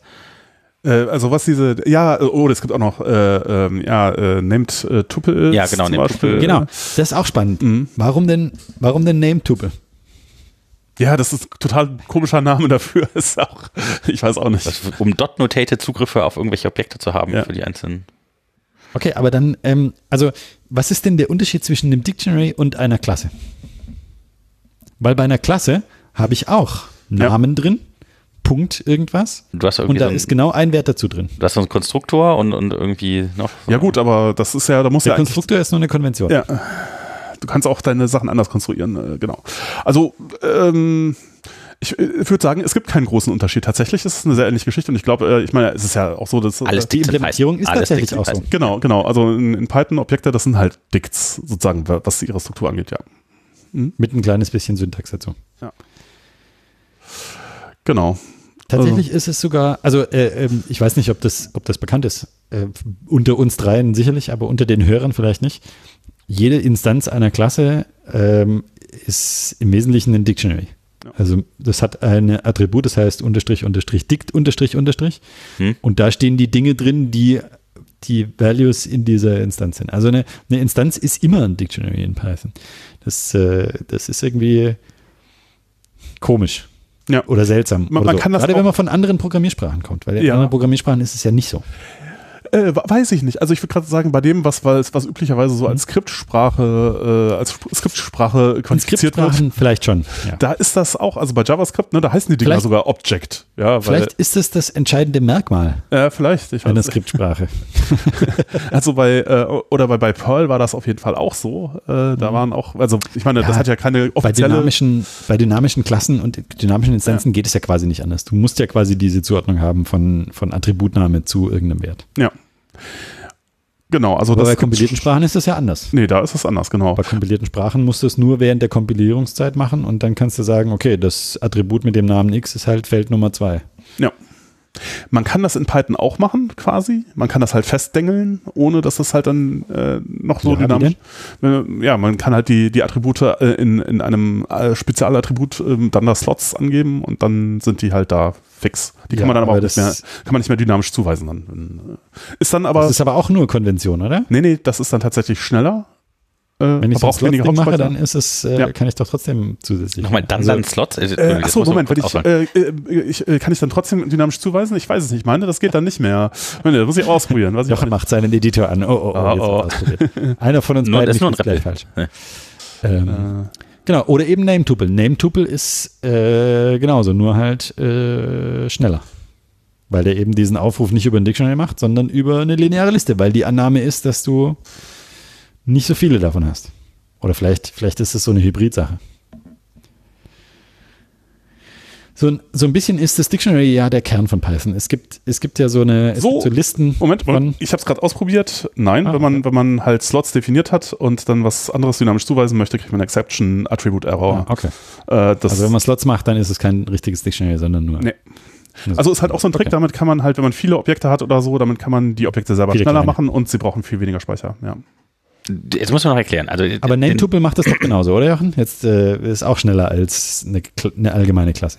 Ja, ja, klar. Äh, Nametuple macht Genau. das genauso und darüber äh, funktioniert, also in, in, ich glaube, dann intern kann sogar sein, dass die interne Datenstruktur Tuple ist und Mhm. sich dann sozusagen nur eine Zuordnung geme gemerkt wird von Index auf äh, irgendeinen Namen. Genau. Aber das wäre ja schon, das würde ja schon nichts bringen, sondern das würde ja, dann hast du ja den gleichen Aufruf, Aufruf wieder, sondern das muss eine andere Struktur sein. Es ist keine Hashmap. Ja, ja, ja, nee, das ist irgendwas anderes, keine Ahnung, äh, ja, was auch immer. Ähm, Ähm, ma- Man darf nicht vergessen, wenn ich eine kleine Menge an, an, an Keys habe, dann ist, eine, ist so eine Art Listenzuweisung. Also ich merke mir einfach die Keys in einer Liste und gehe die Liste linear durch. Das kann schneller sein als so ein Hashmap-Zugriff. ja, Für kleine Ja. Werte von n. Ja. Für kleine Werte von n ist O von n kleiner als O von 1. Kann sein. ja, kann, kann gut sein, ja. Und äh, das ist, glaube ich, der Trick von Slots und der Trick von Name-Tuple, dass die halt sagen, okay, wir, wir machen keine allgemeine Zuweisung, sondern wir sagen, aha, wir haben ja nur drei benannte Attribute, dann ist es besser, die in einer Liste zu haben. Okay, äh, Slots bitte noch einmal explizit erklären, weil das kommt gerade zum ersten Mal vor. Slots und ich Name-Tuple. auch gerade zum ersten Jochen, Mal gehört, mal. ehrlich gesagt. Achso, Slots, äh, wie gesagt, äh, äh, oh, jetzt, Also darüber mal- weiß ich jetzt gar nicht. Ich was zu dick fragen? Ich dachte, was Erklär's mal als, gut. erklär's mal als Name-Tuple. Was ist denn ein Name-Tuple? Äh, Ich wollte gerade nach Slots fragen, Jonas. Ja, ja, äh, das, das kommt gleich. Naja, da äh, definierst du sozusagen ein Objekt dadurch, dass du am Anfang, du gibst halt so, oh, wie ist Aufruf Name-Tuple, dann sagt man irgendwie einen Namen dafür und dann sagt man die, die Parameter, die, äh, die, die, die Attribute, die das haben kann irgendwie Genau. und dann, Und Äh, es verhält sich dann aber wie eine Klasse. ja, genau, und dann kann man mit Punkt drauf zugreifen, ja. Aber Genau. nur mit diesen, die ich da angegeben habe. Also wenn ich ein Drei. Name-Tuple habe, das heißt ähm, Fuba. Keine Ahnung, das heißt Fuba und das hat die Attribute A, B U und, und C. Bar. Dann, äh, dann kann ich ein Fuba.a machen und Fuba.b und Fuba.c und kriege die entsprechenden. Da, das verhält sich dann wie ein Dictionary, ja, für diese drei Keys. Aber Ja. dick kann ich ja nicht mit Dot machen, muss ja mit den Key-Getting machen. Genau, Ja. genau. Also es ist wie eine Klasse. Wie eine Instanz von einer Klasse. Ja. Also das ist so ein, so, ein, so ein Ding, das mache ich häufig, ja, dass ich einfach eine Klasse mache, die heißt Data Holder Hm. Und die hat keine Attribute, weil dann kann ich nämlich mit Punkt irgendwas. Dann, wenn wir jetzt Das gerade schon bei peasy. Name-Tuples noch sind, da gibt es übrigens auch eine kleine Neuerung, weil früher gab es ja immer vom Collections Name-Tuple, man musste Name-Tuple off machen und jetzt gibt es aber auch Typing Name-Tuple und Typing Name-Tuple ist ein bisschen eleganter, weil dann kannst du einfach das wie eine Klasse schreiben Äh, und ja, dann ich, darunter die Attribute. ich würde Name-Tuple gar nicht so äh, prominent, weil auch das ist, glaube ich, nicht mehr so wirklich empfohlen und nicht mehr so richtig aktuell. Das ist, das gibt's halt Typing noch. ist aber, ja, okay. aber, aber eigentlich, Okay. was man Ja, dann erklär doch mal Slots. Wie auch Ah. immer. Wenn man Name-Tuple verstanden hat, dann ist Slots leicht zu erklären, weil Slots ist nämlich eine andere Syntax für die gleiche Funktionalität.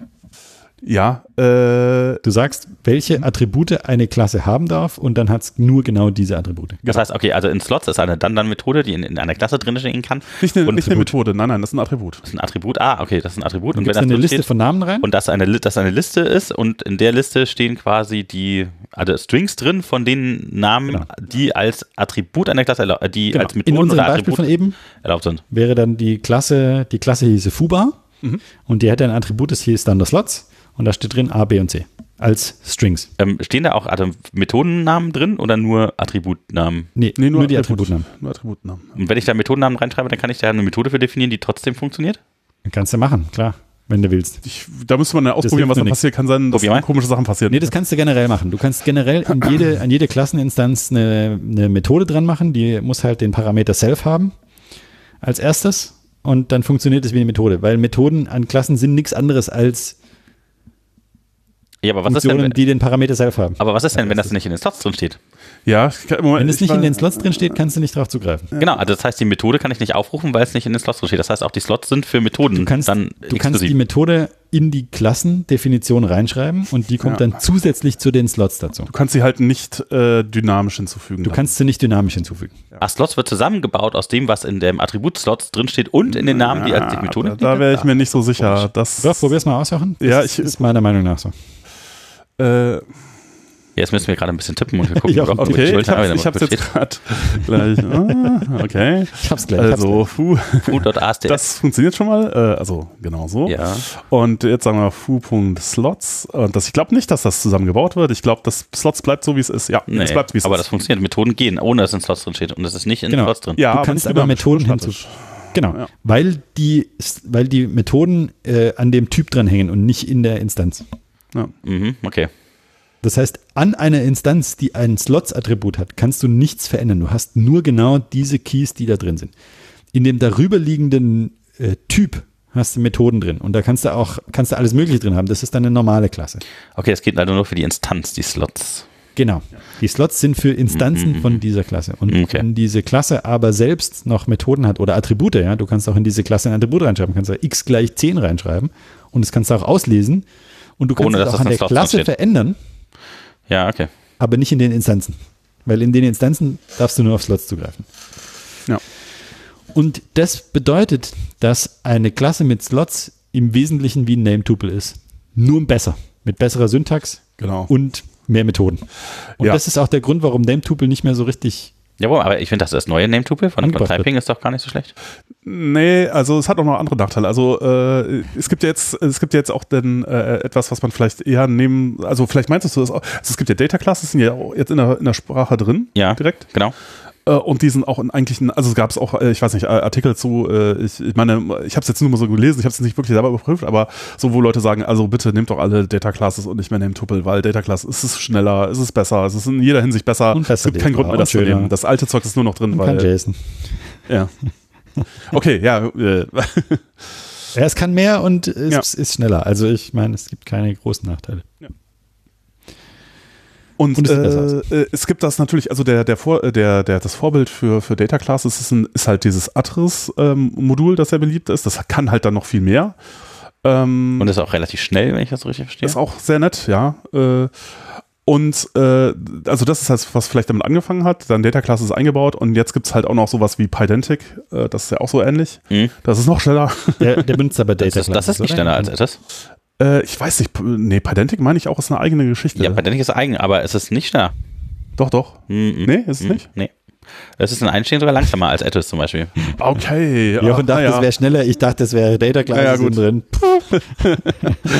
Ich habe irgendwo so ein, äh, so ein Video, das muss ich eigentlich mal in den Shownotes verlinken, ähm, wo jemand das ganz gut auseinander nimmt, wo der so ähm, Timings dafür macht. Also, das muss sich mal irgendjemand mal ganz genau angucken und dann Bescheid sagen, wie das denn wirklich ist. Und dann Ja, also in ist diese Episode hier in den Podcast kommen und uns das allen Ja. erklären, wie es ist. Genau, das wär gut. Ja. Ja. was davon. ja, absolut. Ja. Äh, genau, aber es ist auf jeden Fall ein Ding, was halt äh, und und äh, äh, diese ganzen Dinge, wenn man die sich alle anguckt, also äh, Name-Tuple ist halt das, was man am wenigsten nehmen sollte von den ganzen Sachen.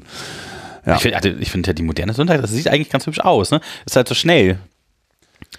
Wenn du es halt aufschreiben Hm. willst, halt vom Typing Import Name-Tuple, dann machst du einfach ähm, auf, keine Ahnung, Name-Tuple define empty von irgendwas und dann schreibst du halt die Attribute untereinander wie in der Klasse, definierst die, ist klar, welchen Datentyp haben die denn und so, das sieht schon so aus, als Okay, vielleicht muss ich mir das auch nochmal angucken, weil das, dass ich das vom Typing importiere, kann ich jetzt noch gar nicht. Ja, genau. Ja, aber das ist auf jeden Fall, glaube ich, ich weiß auch gar nicht, ob sich an der Implementierung da was geändert hat, aber ich glaube, so wollen wir es eigentlich haben, oder? Also, äh, das muss ich jetzt mal kurz aufmachen, um das mal anzuschauen. Tatsächlich. Okay, dann muss ich da mal Ja, wenn wir schon die Also ich würde, haben, würde tatsächlich eher Data Classes verwenden für diesen Use Case, aber äh, ich habe ja immer seltsame Ansichten. Ja, das Ich ist habe nichts mich schon Neues. daran. abgefunden, dass ich nicht im Standard bin. Ach, so sieht das. Nee, okay.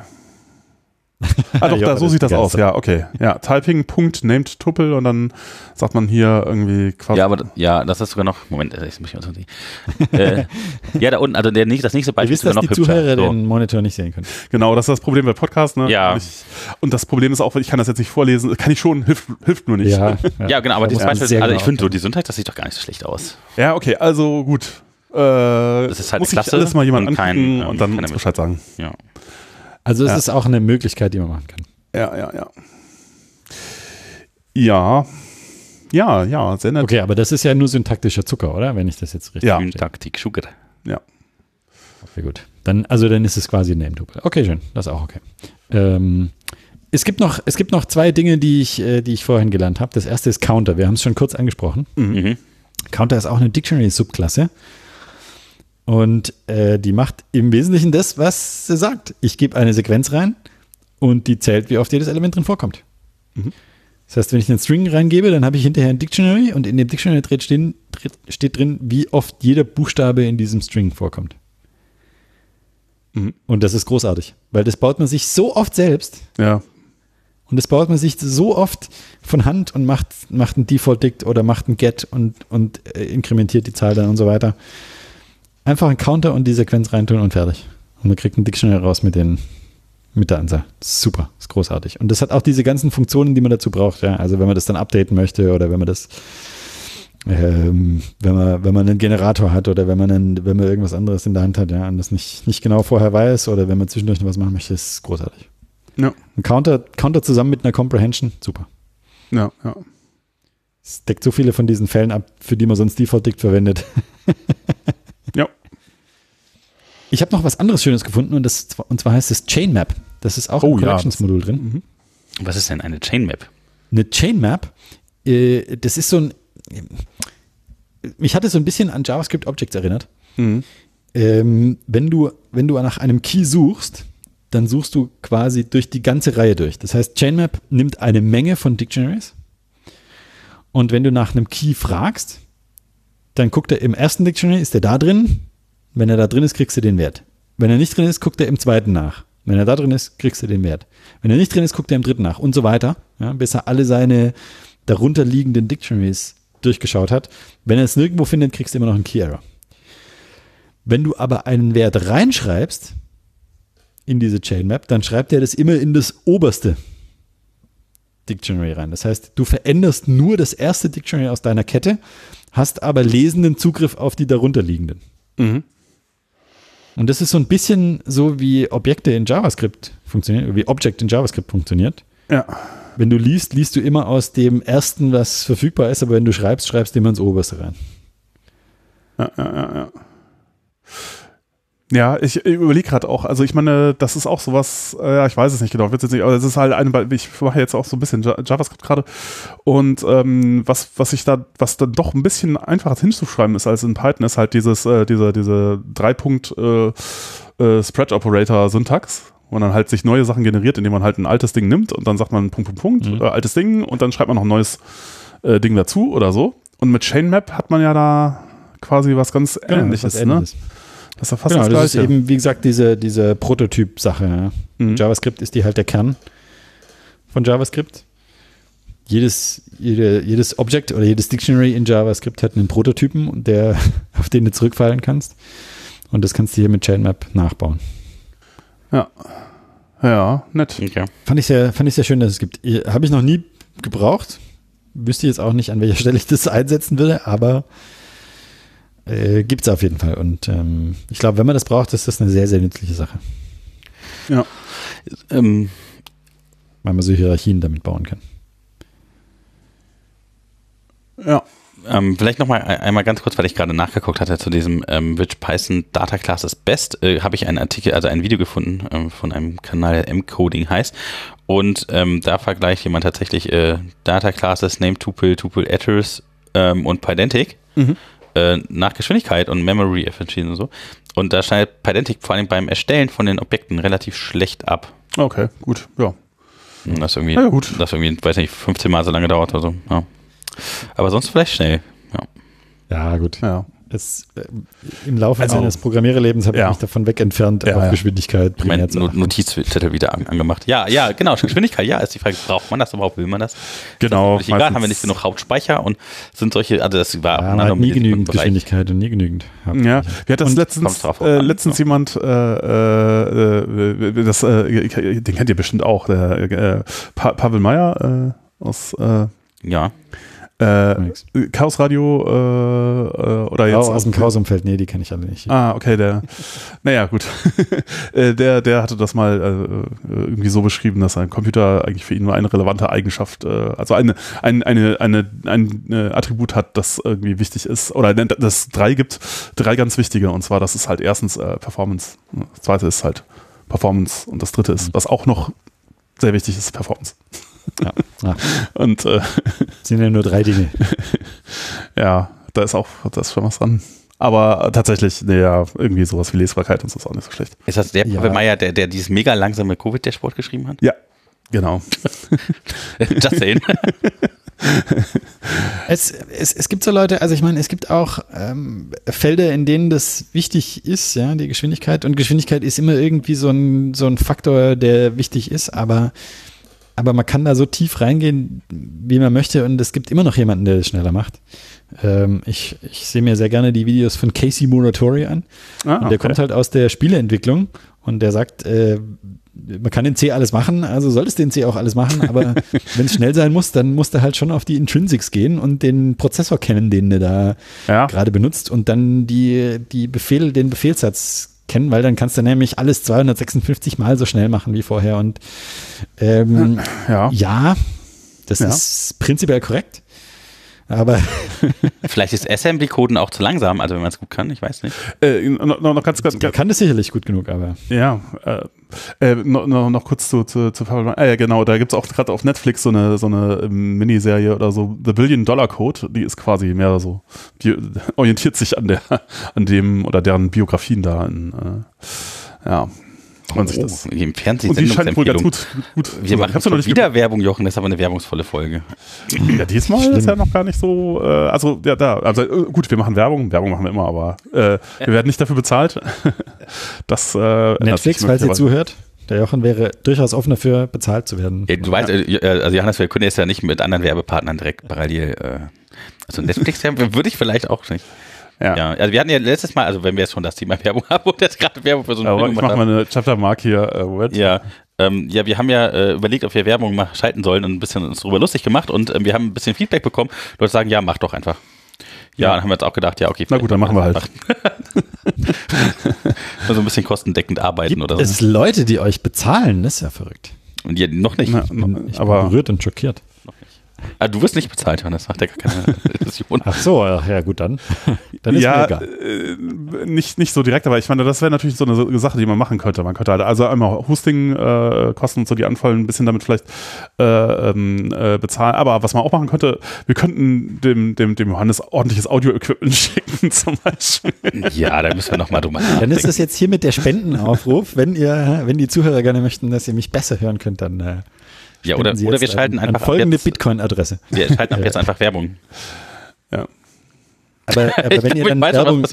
Ja. wenn ihr dann Werbung schalten würdet und Ja. äh, dann auch äh, Geld einnehmen würdet, dann könntet ihr euch ja auch richtige Gäste leisten und, und dann Wir haben keine richtigen würde ich ja einfach gar nicht mehr, ich wäre dann einfach gar nicht mehr hier, sondern ihr würdet euch Ja, aber vielleicht könnte man sich dann- Gäste Vielleicht, vielleicht äh, könnte man sich dann auch andere, äh, andere Hosts leisten, die das so etwas professioneller machen und sowieso äh, eine andere Webseite, die auch nicht so kacke aussieht.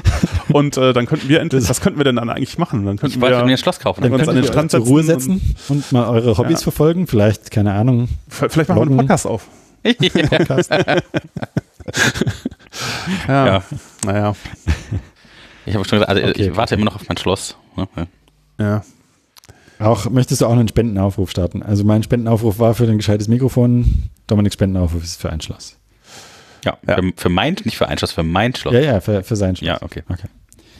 Äh, in dieser ganzen, in diesen ganzen anderthalb Stunden, wo wir jetzt schon zusammensitzen, Mhm. haben wir jetzt tatsächlich noch gar nicht drüber gesprochen, was eine Hashmap überhaupt ist. Du hast die Stunde vorher vergessen, wie wir gebraucht haben, unser Audio-Equipment vorzubereiten, obwohl wir alle Ja, das ist Ja, halt oh an mein meinem Gott. schlechten Mikrofon, aber Ja. trotzdem sind wir noch nicht so weit gekommen zu erklären, was überhaupt eine Hashmap ist und wie sie funktioniert. Ja, okay. Das stimmt. Sehr Idee.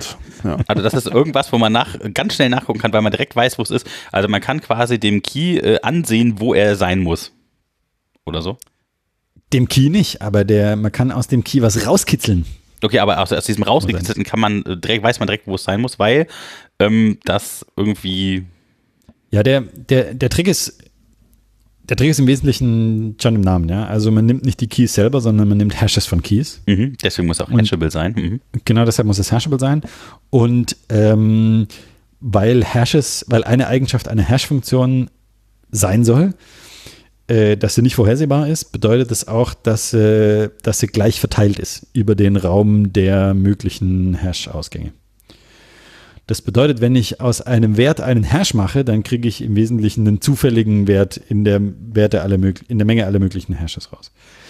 Und wenn ich diesen Hash jetzt ähm, mit Modulo nehme ja, und quasi als Index in eine Liste reinnehme, dann bedeutet das, dass der irgendwo hin zeigt. An einen Index, der nicht vorhersehbar ist und der auch gleich verteilt ist über die gesamte Reichweite der Liste. Aber ich, war, ich muss da reingehen, quasi die Länge der Liste. Das heißt, ich weiß, wie groß das maximal Genau, ich muss wissen, wie groß die Liste ist. Beziehungsweise Python macht da viele coole Tricks, die, die, die, äh, Magie. die da helfen. Magie. Aber äh, äh, das ist bei einer Hashmap immer so, die hat so einen Befüllungsgrad, wir haben es vorhin schon angesprochen, bei Python ist es zwei Drittel, die ist maximal zwei Drittel voll. Also Wurzel Äh, 3, hast du gesagt. Wurzel 3 wäre noch besser, aber ähm, das ist halt leider kein Integer. Ist das der goldene äh, Schnitt? Nein. Nee, der goldene Schnitt ist 1,618 noch was. Das Was ist Wurzel der, 3? Der heißt auch, der heißt auch 4. Wurzel 3 ist 1,7. Ach, irgendwas. verdammt knapp daneben. Ähm, Vielleicht noch besser ein. ist übrigens egal. auch interessant, weil ternäre Logik wäre besser, weil das, äh, weil das näher an irgendeiner Zahl dran ist. Ach, keine Ahnung, spielt keine Rolle jetzt. Ähm, das Wichtige ist, ich, wenn ich in ein Dictionary, aus einem Dictionary rauslesen möchte, dann nehme ich den Key, den ich äh, lesen möchte und hashe den und nehme dann diesen Hash als Index in eine Liste rein. Und wenn in dieser Liste an der Stelle was steht, was nicht none ist, dann ist es der Wert, der zu diesem Key gespeichert wurde. Ja. Und umgekehrt, wenn ich in eine, in eine Hashmap etwas reinschreiben möchte, dann äh, mache ich den, den Hash aus diesem Key und schreibe den Wert in diese Liste an der Stelle des Hash-Index rein. Ja? Und das ist sozusagen der Trick. Ich berechne einen, ich nenne es mal zufälligen Index in diese Liste weil der gleich verteilt ist, weil diese Hash-Funktion gleich verteilt ist, ähm, füllt die diese Liste gleichmäßig auf und ähm, kann dann, äh, äh, kann dann eben in O von 1, weil diese Berechnung dieses Hashes immer gleich lange dauert, diesen zufälligen Index finden und dann äh, da reinschreiben. Jetzt gibt es ein Problem. Was ist, wenn zwei Hashes zu dem auf den gleichen, also wenn zwei Keys auf den gleichen Hash-Index zeigen? Und das passiert, wenn, wenn wir eine, wenn wir Dictionary haben, was acht Einträge hat, dann ist die Wahrscheinlichkeit, dass zwei auf den gleichen Index zeigen, vergleichsweise hoch. 1 zu 8. Das heißt, man muss sich äh, eine Technik überlegen, um sogenannte Kollisionen zu vermeiden. Und äh, da gibt es zwei Möglichkeiten. Entweder kann ich sagen, jeder Eintrag in meinem Dictionary ist eine Liste. Das heißt, wenn zwei auf die gleiche Sache herrschen, dann muss ich halt durch diese Liste durchgucken und da den entsprechenden Wert rausholen. Das heißt Chaining. Oder äh, man kann einen neuen Hash berechnen und sagen, wenn da eine Kollision ist, dann, dann verändere ich meine Hash-Berechnung ähm, und, und wähle sozusagen einen neuen zufälligen Hash. Und die Wahrscheinlichkeit, dass dann eine Kollision auftritt, wird eben jedes Mal kleiner. Und das heißt Open Addressing. Und äh, Python Dictionaries machen tatsächlich Open Addressing. Das heißt, die haben keine Liste an jeder Stelle gespeichert, sondern die sagen halt, wenn da eine Kollision ist, wenn das nicht der richtige Key ist, den ich da gefunden habe, dann ähm, muss ich diesen Prozess fortsetzen. Muss einfach sozusagen nochmal einen Hash berechnen. Ein Hash vom Hash. Ja, da wird dann so ein Counter mitlaufen äh, gelassen, damit man eben wieder diese Eigenschaft hat, aber sozusagen diese Bits wieder verwenden kann. Dass du nicht, dass du nicht in zwei Richtungen wächst, sondern dass deine Hashmap einfach nur in eine Richtung äh, wächst. Ja. Ist, das sind Implementierungsdetails. Aber das ist im Wesentlichen die Magie, ja, dass man aus dem Key einen Hash berechnet und dieser Hash hat eine gewisse Eigenschaft und die heißt gleich verteilt. Und auch wenn ich die auf einen Index zusammendampfe, dann sind sie immer noch gleich verteilt und das ist der Trick da drin. Bedeutet halt, dass der Key hashable sein muss. Es gibt eine ähnliche Datenstruktur, die heißt TreeMap.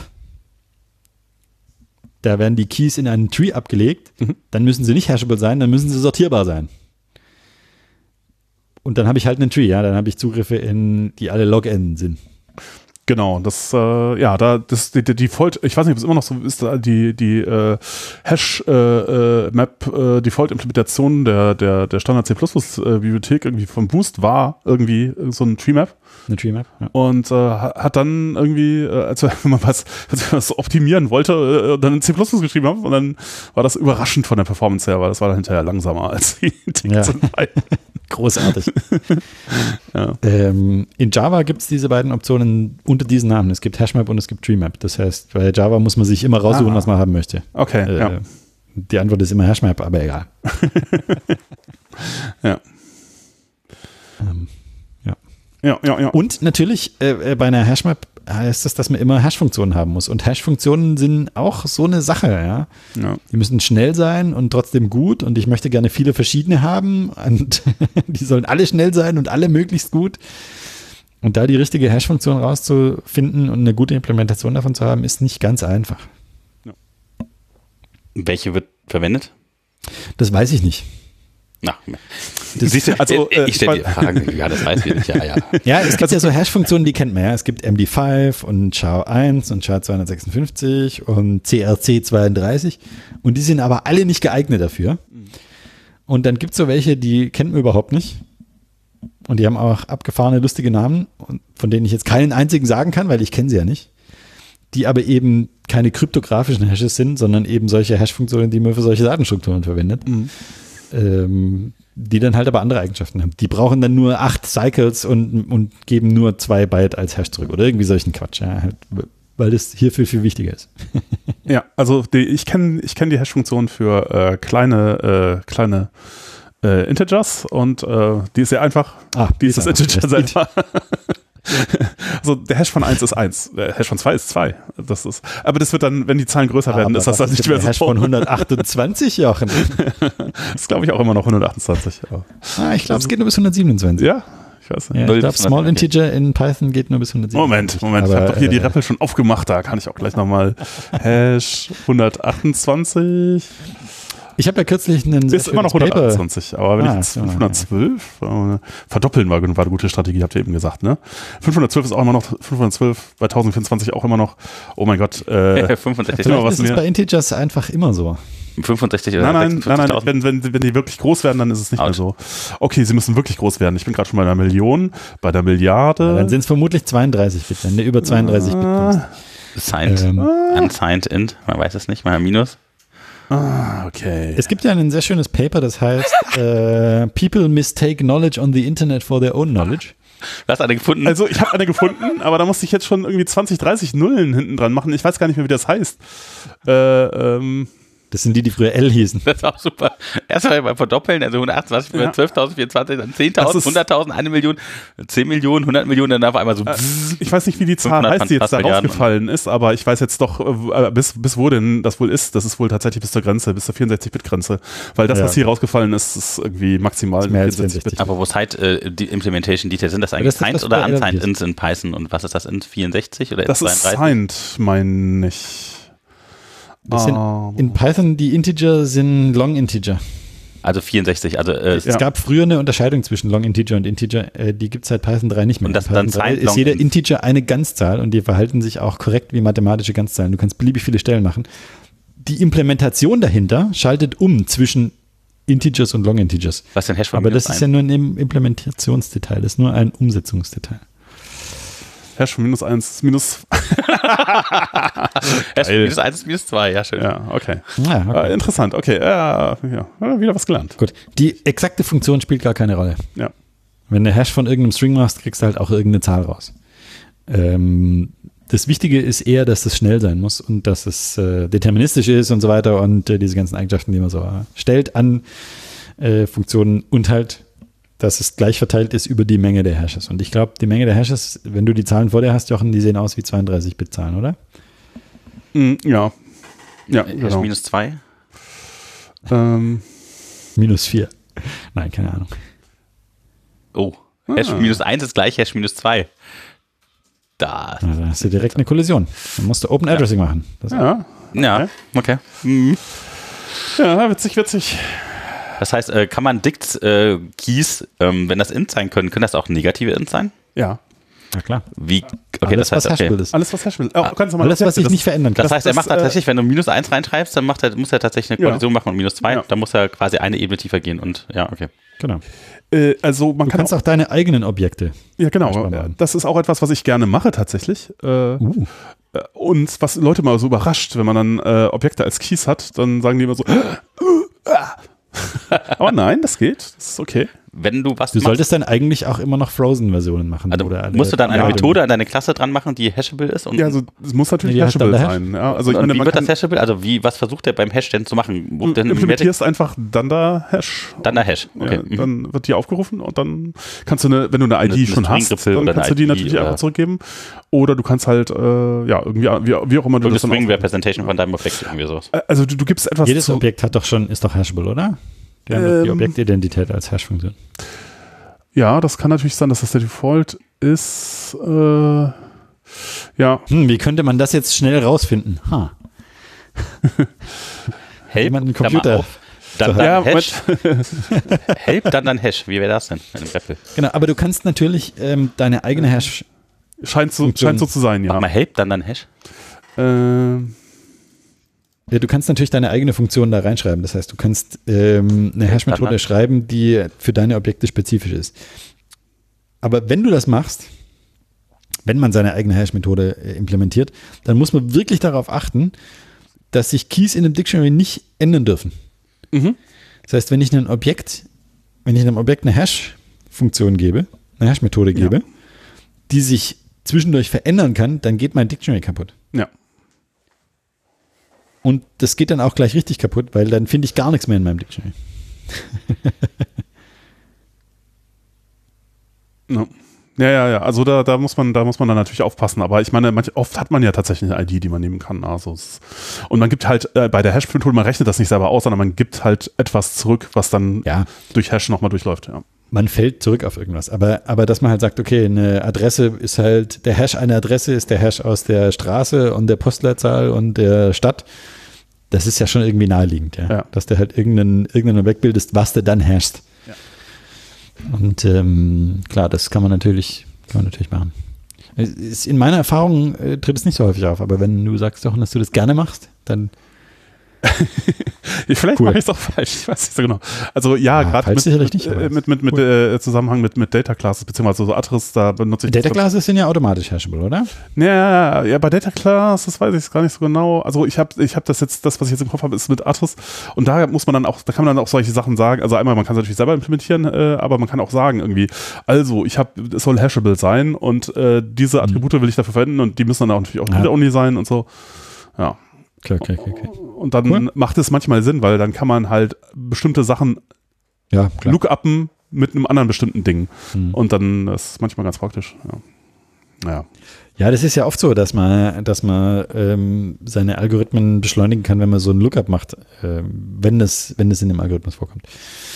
Ja, wir hatten einmal so einen Fall äh, im Computerclub, da war der Bison auch da und hat er eben seinen Algorithmus mit einer Liste geschrieben, wo er dann eben immer die Elemente aus der Liste raussuchen musste, wo er immer nachgucken musste, habe ich diesen Knoten schon besucht in der Liste und das war halt O von N und dann haben wir es umgebaut zu einem Set, was Mhm. im O von 1 ist, wo diese Operation O von 1 ist und dann wird es halt deutlich schneller. Also es, äh, wenn man das braucht, ist das, ist das schon ein Superpower.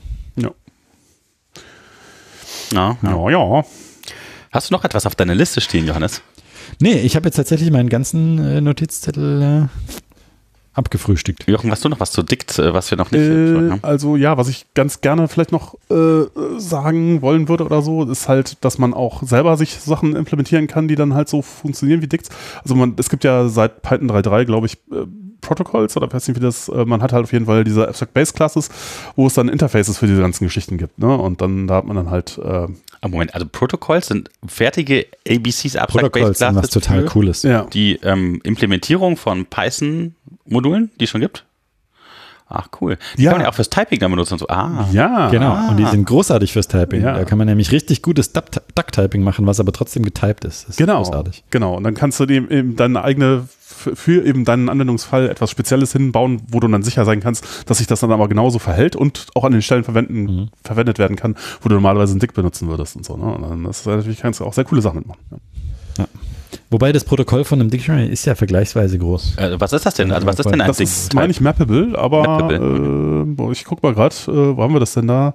Es gibt äh, Mapping. Mapping heißt das, äh, genau. Äh, Ein Mapping. Mutable Mapping. Mhm. So, äh, ach, jetzt ist, steht das Interface hier aber nicht dabei. Collections. Äh, vom Collections.abc Ja. Import. Mapping, Abstract Base Class. Ja. Moment, ich importiere das gerade mal, mach mal dir drauf. Ja, das ist cool, weil dann kannst du einfach von Mapping ärgern lassen und alles, was du nicht implementiert hast, wird dann einfach direkt äh, gerased. Genau. Ne? Wenn das halt nicht da ist. Das ist das schon sehr nice. Das Beziehungsweise du wirst dazu MyPy oder ein Type-Checker sagt dir da auch direkt, dass da Ja, ja, genau. Du wirst direkt gezwungen, das richtig zu implementieren. Ja. ABC Collections. Ja, ich habe mich gerade verschätzt. ABC.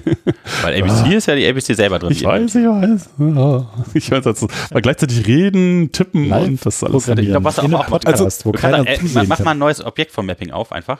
Äh, d- da, da, ich glaube, das kannst sehen du nicht Sie, Sehen Sie nächstes Mach mal. Mal in diesem Podcast. Das geht nicht. Genau, da steht aber jetzt dann, was du brauchst.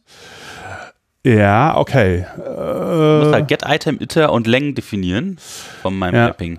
Okay, zumindest. Ja. Ja. Also das Interface selber ist jetzt doch etwas größer. Das sind halt ähm, 37 äh, Methoden Mhm. und das ist natürlich schon eine ganze Menge. Das. Ja, das hatten wir ja vorhin auch schon angesprochen, dass eben Dicts, rel- Dicts relativ viel Oberfläche haben. Ja. Weil sie halt für alles verwendet werden. Ja. Ja, aber eben, also man kann das halt verwenden. ne? Interessant, interessant. Ja. Ist das euer Lieblingsdatentyp? Mm, Ja, also von den Ja, auf primitiven Fall. Dingen auf jeden Fall. Ich habe das auch letzt, also äh, diese ganzen Type-Ins, äh, äh, Typisierungsgeschichten, die es jetzt neuerdings so gibt. Es gibt ja immer so, auf, auf Twitter gibt es dann so die, die, die alten Säcke, die da rumhängen. Und ähm, die, die äußern sich ja manchmal wie alt bist du Die gleich noch? vier jungen Hüpfer. Ja, ich, äh, sie sind noch älter als Kopf, ich. die im Kopf alten Säcke. Ja, nee, also äh, verdiente äh, Veteranen ähm, Ah ja, ja, ja, okay, sehr schön, sehr schön aus. Der, der, der Python-Community und ähm, die sich manchmal so ein bisschen despektierlich äußern, was so, äh, was diese ganzen neuen, neuen Entwicklungen angeht, ja. Der ganze Scheiß gar nicht mehr Pythonic. Genau, Ja. und äh, so ein bisschen kann ich das natürlich, auch- kann ich das nachvollziehen, muss ich, muss ich sagen. Also zum Beispiel, äh, nehmen wir, ich, ich sag jetzt mal einen Namen, aber David Beasley zum Beispiel. Hm. Der ganz viel cooles Zeug gemacht hat, der auch eines der besten Bücher, Python-Bücher geschrieben hat, äh, irgendwie Python Essential, äh, Essential Reference, glaube ich. War lange super, äh, jetzt gibt's da sogar äh, Python Distilled, ist jetzt nochmal eine neue, neue Ausgabe. Äh, super Buch. Und ähm, der sagt so, also ich weiß nicht, dieses ganze Typing-Zeugs, äh, äh, ich finde, ich find, das sieht nicht gut aus, ich mag das nicht. Und was wir, wir, wir früher, als wir nichts hatten, was wir gemacht haben, wir haben immer irgendwie Dicts genommen und ein paar List-Comprehensions und damit haben wir alles gemacht. Alles haben wir damit gemacht. Und das war Ja. viel besser, als irgendwie, wenn er einer sich mit Java hingesetzt hat und hat dann irgendwie so angefangen, erstmal Interfaces zu definieren und dann irgendwie, keine Ahnung, sich erstmal in, in, in äh, ja, weiß ich nicht, in, in so ein, so ein, so Spinnennetz Aus komischen Dingen, die man alle so machen muss, weil man sie halt machen muss. Getter, irgendwas nicht vergessen. Hinsch hinschreibt, genau, Getter, Setter, dieses ganze Zeugs. Dann hat man sich in so einem Spinnennetz von Dingen äh, ver äh, verheddert, äh, bevor man auch nur eine Zeile produktiven Code geschrieben hat. Und dann ist man mit den Dicts und den List Comprehensions so lange fertig. Und äh, damit hat er nicht so ganz unrecht. Also tatsächlich ist es so, dass Dicts, wenn man das beherrscht und so wirklich verstanden hat, wie das funktioniert, mit, mit eben vielleicht noch Dict Comprehensions, äh, vielleicht noch Generator Expressions würde ich dazu nehmen und, und Li- List Comprehensions, damit kann man einen Großteil von dem, was man so im Alltag an Programmierproblemen hat, tatsächlich lösen. Und äh, es ist, es ist sehr, ja, man kommt da schnell hin. Sehr convenient und halt dem Python-Prinzip Ich eigentlich. stimme Ne? da. Simple is stimme dir better dazu. than complex. irgendwie, Ja. Das ist auch so ein bisschen die Stärke von Python. Äh, ich, ich, ähm, ich, muss auch gelegentlich äh, andere Sprachen machen. Jetzt so ein bisschen TypeScript äh, kommt auf mich zu und äh, C-Sharp. Und da sind solche Mapping-Typen einfach unhandlich. Die sind einfach schwieriger zu benutzen. Ja. Du musst äh, definieren, was da für Typen drin sind, nicht in TypeScript. In TypeScript kannst du einfach, das, das ist der Trick an TypeScript, du kannst Annie. einfach immer Annie sagen. Jeder Typ ist Annie in TypeScript. Äh, aber in C-Sharp, äh, in C-Sharp kannst du es auch machen, kannst du auch Annie sagen, aber äh, wird nicht gerne gesehen. Also mein Da einfach- lintet Andy übrigens, der sagt, das reicht ihm nicht. Ja, okay, gut. Dann das ist halt, äh, das ist eine Einstellungssache. Das kannst du abstellen. Ja, kann. Es geht trotzdem. ähm, aber es ist einfach unhandlicher. Und, und das ist auch sowas, äh, wenn man sich an diese Art zu denken gewöhnt hat, dann sieht man auch überall Dictionaries. Ja. Und dann will man sie auch überall verwenden. Deshalb mir fällt C-Sharp-Programmierung sehr, sehr schwer, weil ich mir ganz oft denke, ja, da könnte ich jetzt ein Dictionary verwenden, aber kann ich an der Stelle nicht. Ich muss nicht so viele Spiele ich programmieren, da schon so und muss aber zwölf, zwölf Umwege Ja. äh, machen. Ich sehe aber auch, also ich, ich sehe auch den Vorteil von diesen Typingern. Ja. Ich, ich bin da äh, ganz klar auf der Seite der jungen Hüpfer, wie dir, Jochen. ähm, und das ist, das ist für mich so ein bisschen diese, es gibt da diesen klassischen äh, Kampf zwischen Explore and Exploit. Ähm, äh, wo, wo, wo jeder entscheiden muss, was er, was er machen muss, um, eine, um ein Problem zu lösen. Also Explore ist äh, unbekannte Dinge äh, angucken und Exploit ist bekannte Dinge so lange gegenhauen, bis es irgendwie kaputt geht. Oder? Ja, genau. Also Explore heißt äh, Lösungen ausprobieren, die dir selber noch nicht bekannt sind. Also suchen quasi. Und Exploit heißt Dinge anwenden, die du schon weißt. Und ähm, Menschen sind da halt sehr unterschiedlich. Und es ist tatsächlich wohl so, dass das mit dem Alter äh, eher zu Exploit geht als zu Explore, was ja auch okay ist, ja, weil Ja, du viel Sinn. Explore schon gemacht hast. Und dann eben die Dinge anwendest, die du schon weißt. Wenn du mehr weißt, ist das natürlich effektiver, als wenn du weniger weißt. Kinder machen viel, viel mehr Wusste doch, Explore dass als äh, einige Hacker schon von Anfang an Greise im Kopf gewesen sind. Ja. Ja, das. Exploit. Sorry. Man muss sich das auch manchmal wieder zurück in den Kopf rufen, dass man vielleicht gelegentlich wieder Explore machen muss. Das ist auch der Grund, warum ich C-Sharp und TypeScript und so weiter mache, ja? damit man mal ein bisschen wieder was anderes macht. Ich dachte, als sie immer sharp machst nur- du, damit du endlich noch ein Spiel releasen kannst. Ja, es, äh, irgendwie muss man ja sein Schloss sicher arbeiten. Ja. Ist ja wie erschlossen Und bisher- arbeiten. Das ist, widerspricht sich doch schon von alleine. Zuerst Ja, Erben, ich glaube, muss es Schloss Erben wird bei mir geschenkt schwierig. bekommen oder erobern. Schlösser müssen eigentlich müssen geerobert werden mit, mit äh, Verteidigungsanlagen oder Heirat. Ja, das Ah. ist auch eine Art der Eroberung. Ja, in gewisser Art. Ähm, sieht bei mir jetzt alles nicht so gut aus. Bin schon, bin schon verheiratet und, und mit Erben. Ich habe meinen Vater gefragt, Ja. aber Nee. ja, Ah, Ja. Schlösser im Inventar. Hast halt die hübsche genommen, ist eine schlechte Entscheidung. Äh, absolut. Und hübsch und schlau, das sind ja schon zwei Eigenschaften, die, Ja. die man sonst nicht im Paket kriegt. Ähm, Das heißt, wie, als wie ich das meinen Vater gefragt von habe, wann ich was erb, hat er direkt die Schlösser austauschen lassen. Ja. Hm. Ja, aber das ist eben, äh, man muss sich auch mal wieder, immer wieder in den Kopf äh, rufen, dass man ein bisschen Explore macht und nicht nur Exploit. Also nicht nur das anwenden, was man kann, sondern auch mal was ausprobieren, was man noch nicht kann. Ja. Und ähm, Dictionaries und Typing ähm, äh, gehören da halt dazu. Ähm, es, es gibt so eine, so eine witzige Liste von, wie man Programmiersprachen beschreiben kann. Und äh, die fa- fangen alle an mit äh, What if everything was? Mhm. Und äh, C zum Beispiel, bei C ist, die, ist das Mandat What if everything was a pointer? Und in Java ist What if everything was an object? Und äh, Python ist halt What if everything was a dictionary?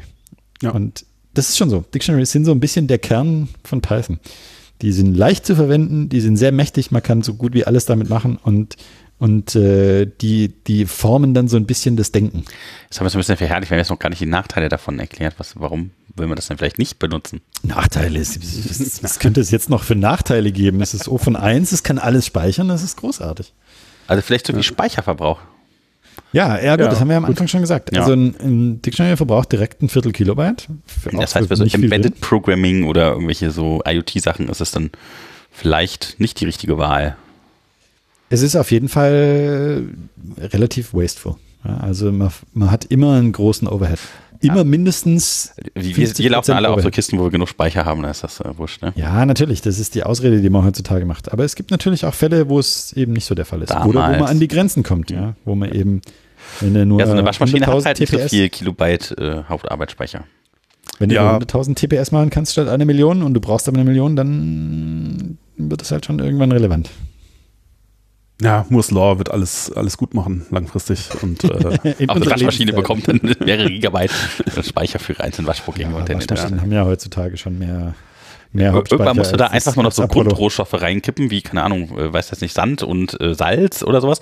Und da baut es automatisch Waschmittel raus und ähm, das perfekt für die Wäsche geeignet ist und wäscht dann die einzelnen Wäsche doch schon, du kannst doch schon so Waschmaschinen, Waschmittel, Cartridges kaufen und die werden dann auch so dos dosiert, dass es für den Waschmittelhersteller optimal ist. Okay, okay. Oh. Für den Waschmittelhersteller, das ist natürlich, ja, egal. Ja, ja, Ja. leider nicht. Leider Ja, nicht. ich, ich hoffe, euch hat eure Folge, unsere Folge zu Dicts äh, heute gefallen. Falls mir noch irgendwas dazu einfällt, dann ja, ich glaube, Picks, äh, Picks und sowas machen wir eher mal wann anders. Das ist jetzt, wir sind auch schon. ja, ich glaube, wir sind Ja. jetzt heute weit fortgeschritten und ähm, Also mein Lieblingsmodul in, äh, in Python ist ja äh, built-ins.dict. Das ist mein Pick der Woche. okay. Ah, okay. Ja, ich, ich mache dann einfach von einem Pydantic.dicte. Ja. Ja, okay, perfekt. Und Jochen macht Name-Tuple. Ja, Atris eher, äh, ehrlich From gesagt. Jochen Imports. Die eigene Implementierung. Ja, Aber genau, kann man sich auf jeden Fall auch mal angucken. Das ist, äh, lohnt sich. Ja, Sie haben doch Picks gemacht. da haben wir doch welche gemacht. Ja, gut. ging schnell. Ging schnell. Ja, okay. Ja, dann äh, bleibt uns gewogen, hört uns immer, wo ihr uns hören wollt und äh, Ja. eine schöne Zeit und bis zum nächsten Mal. Bis zum nächsten Mal. Ja, Bis zum nächsten Mal. Tschüss. Tschüss.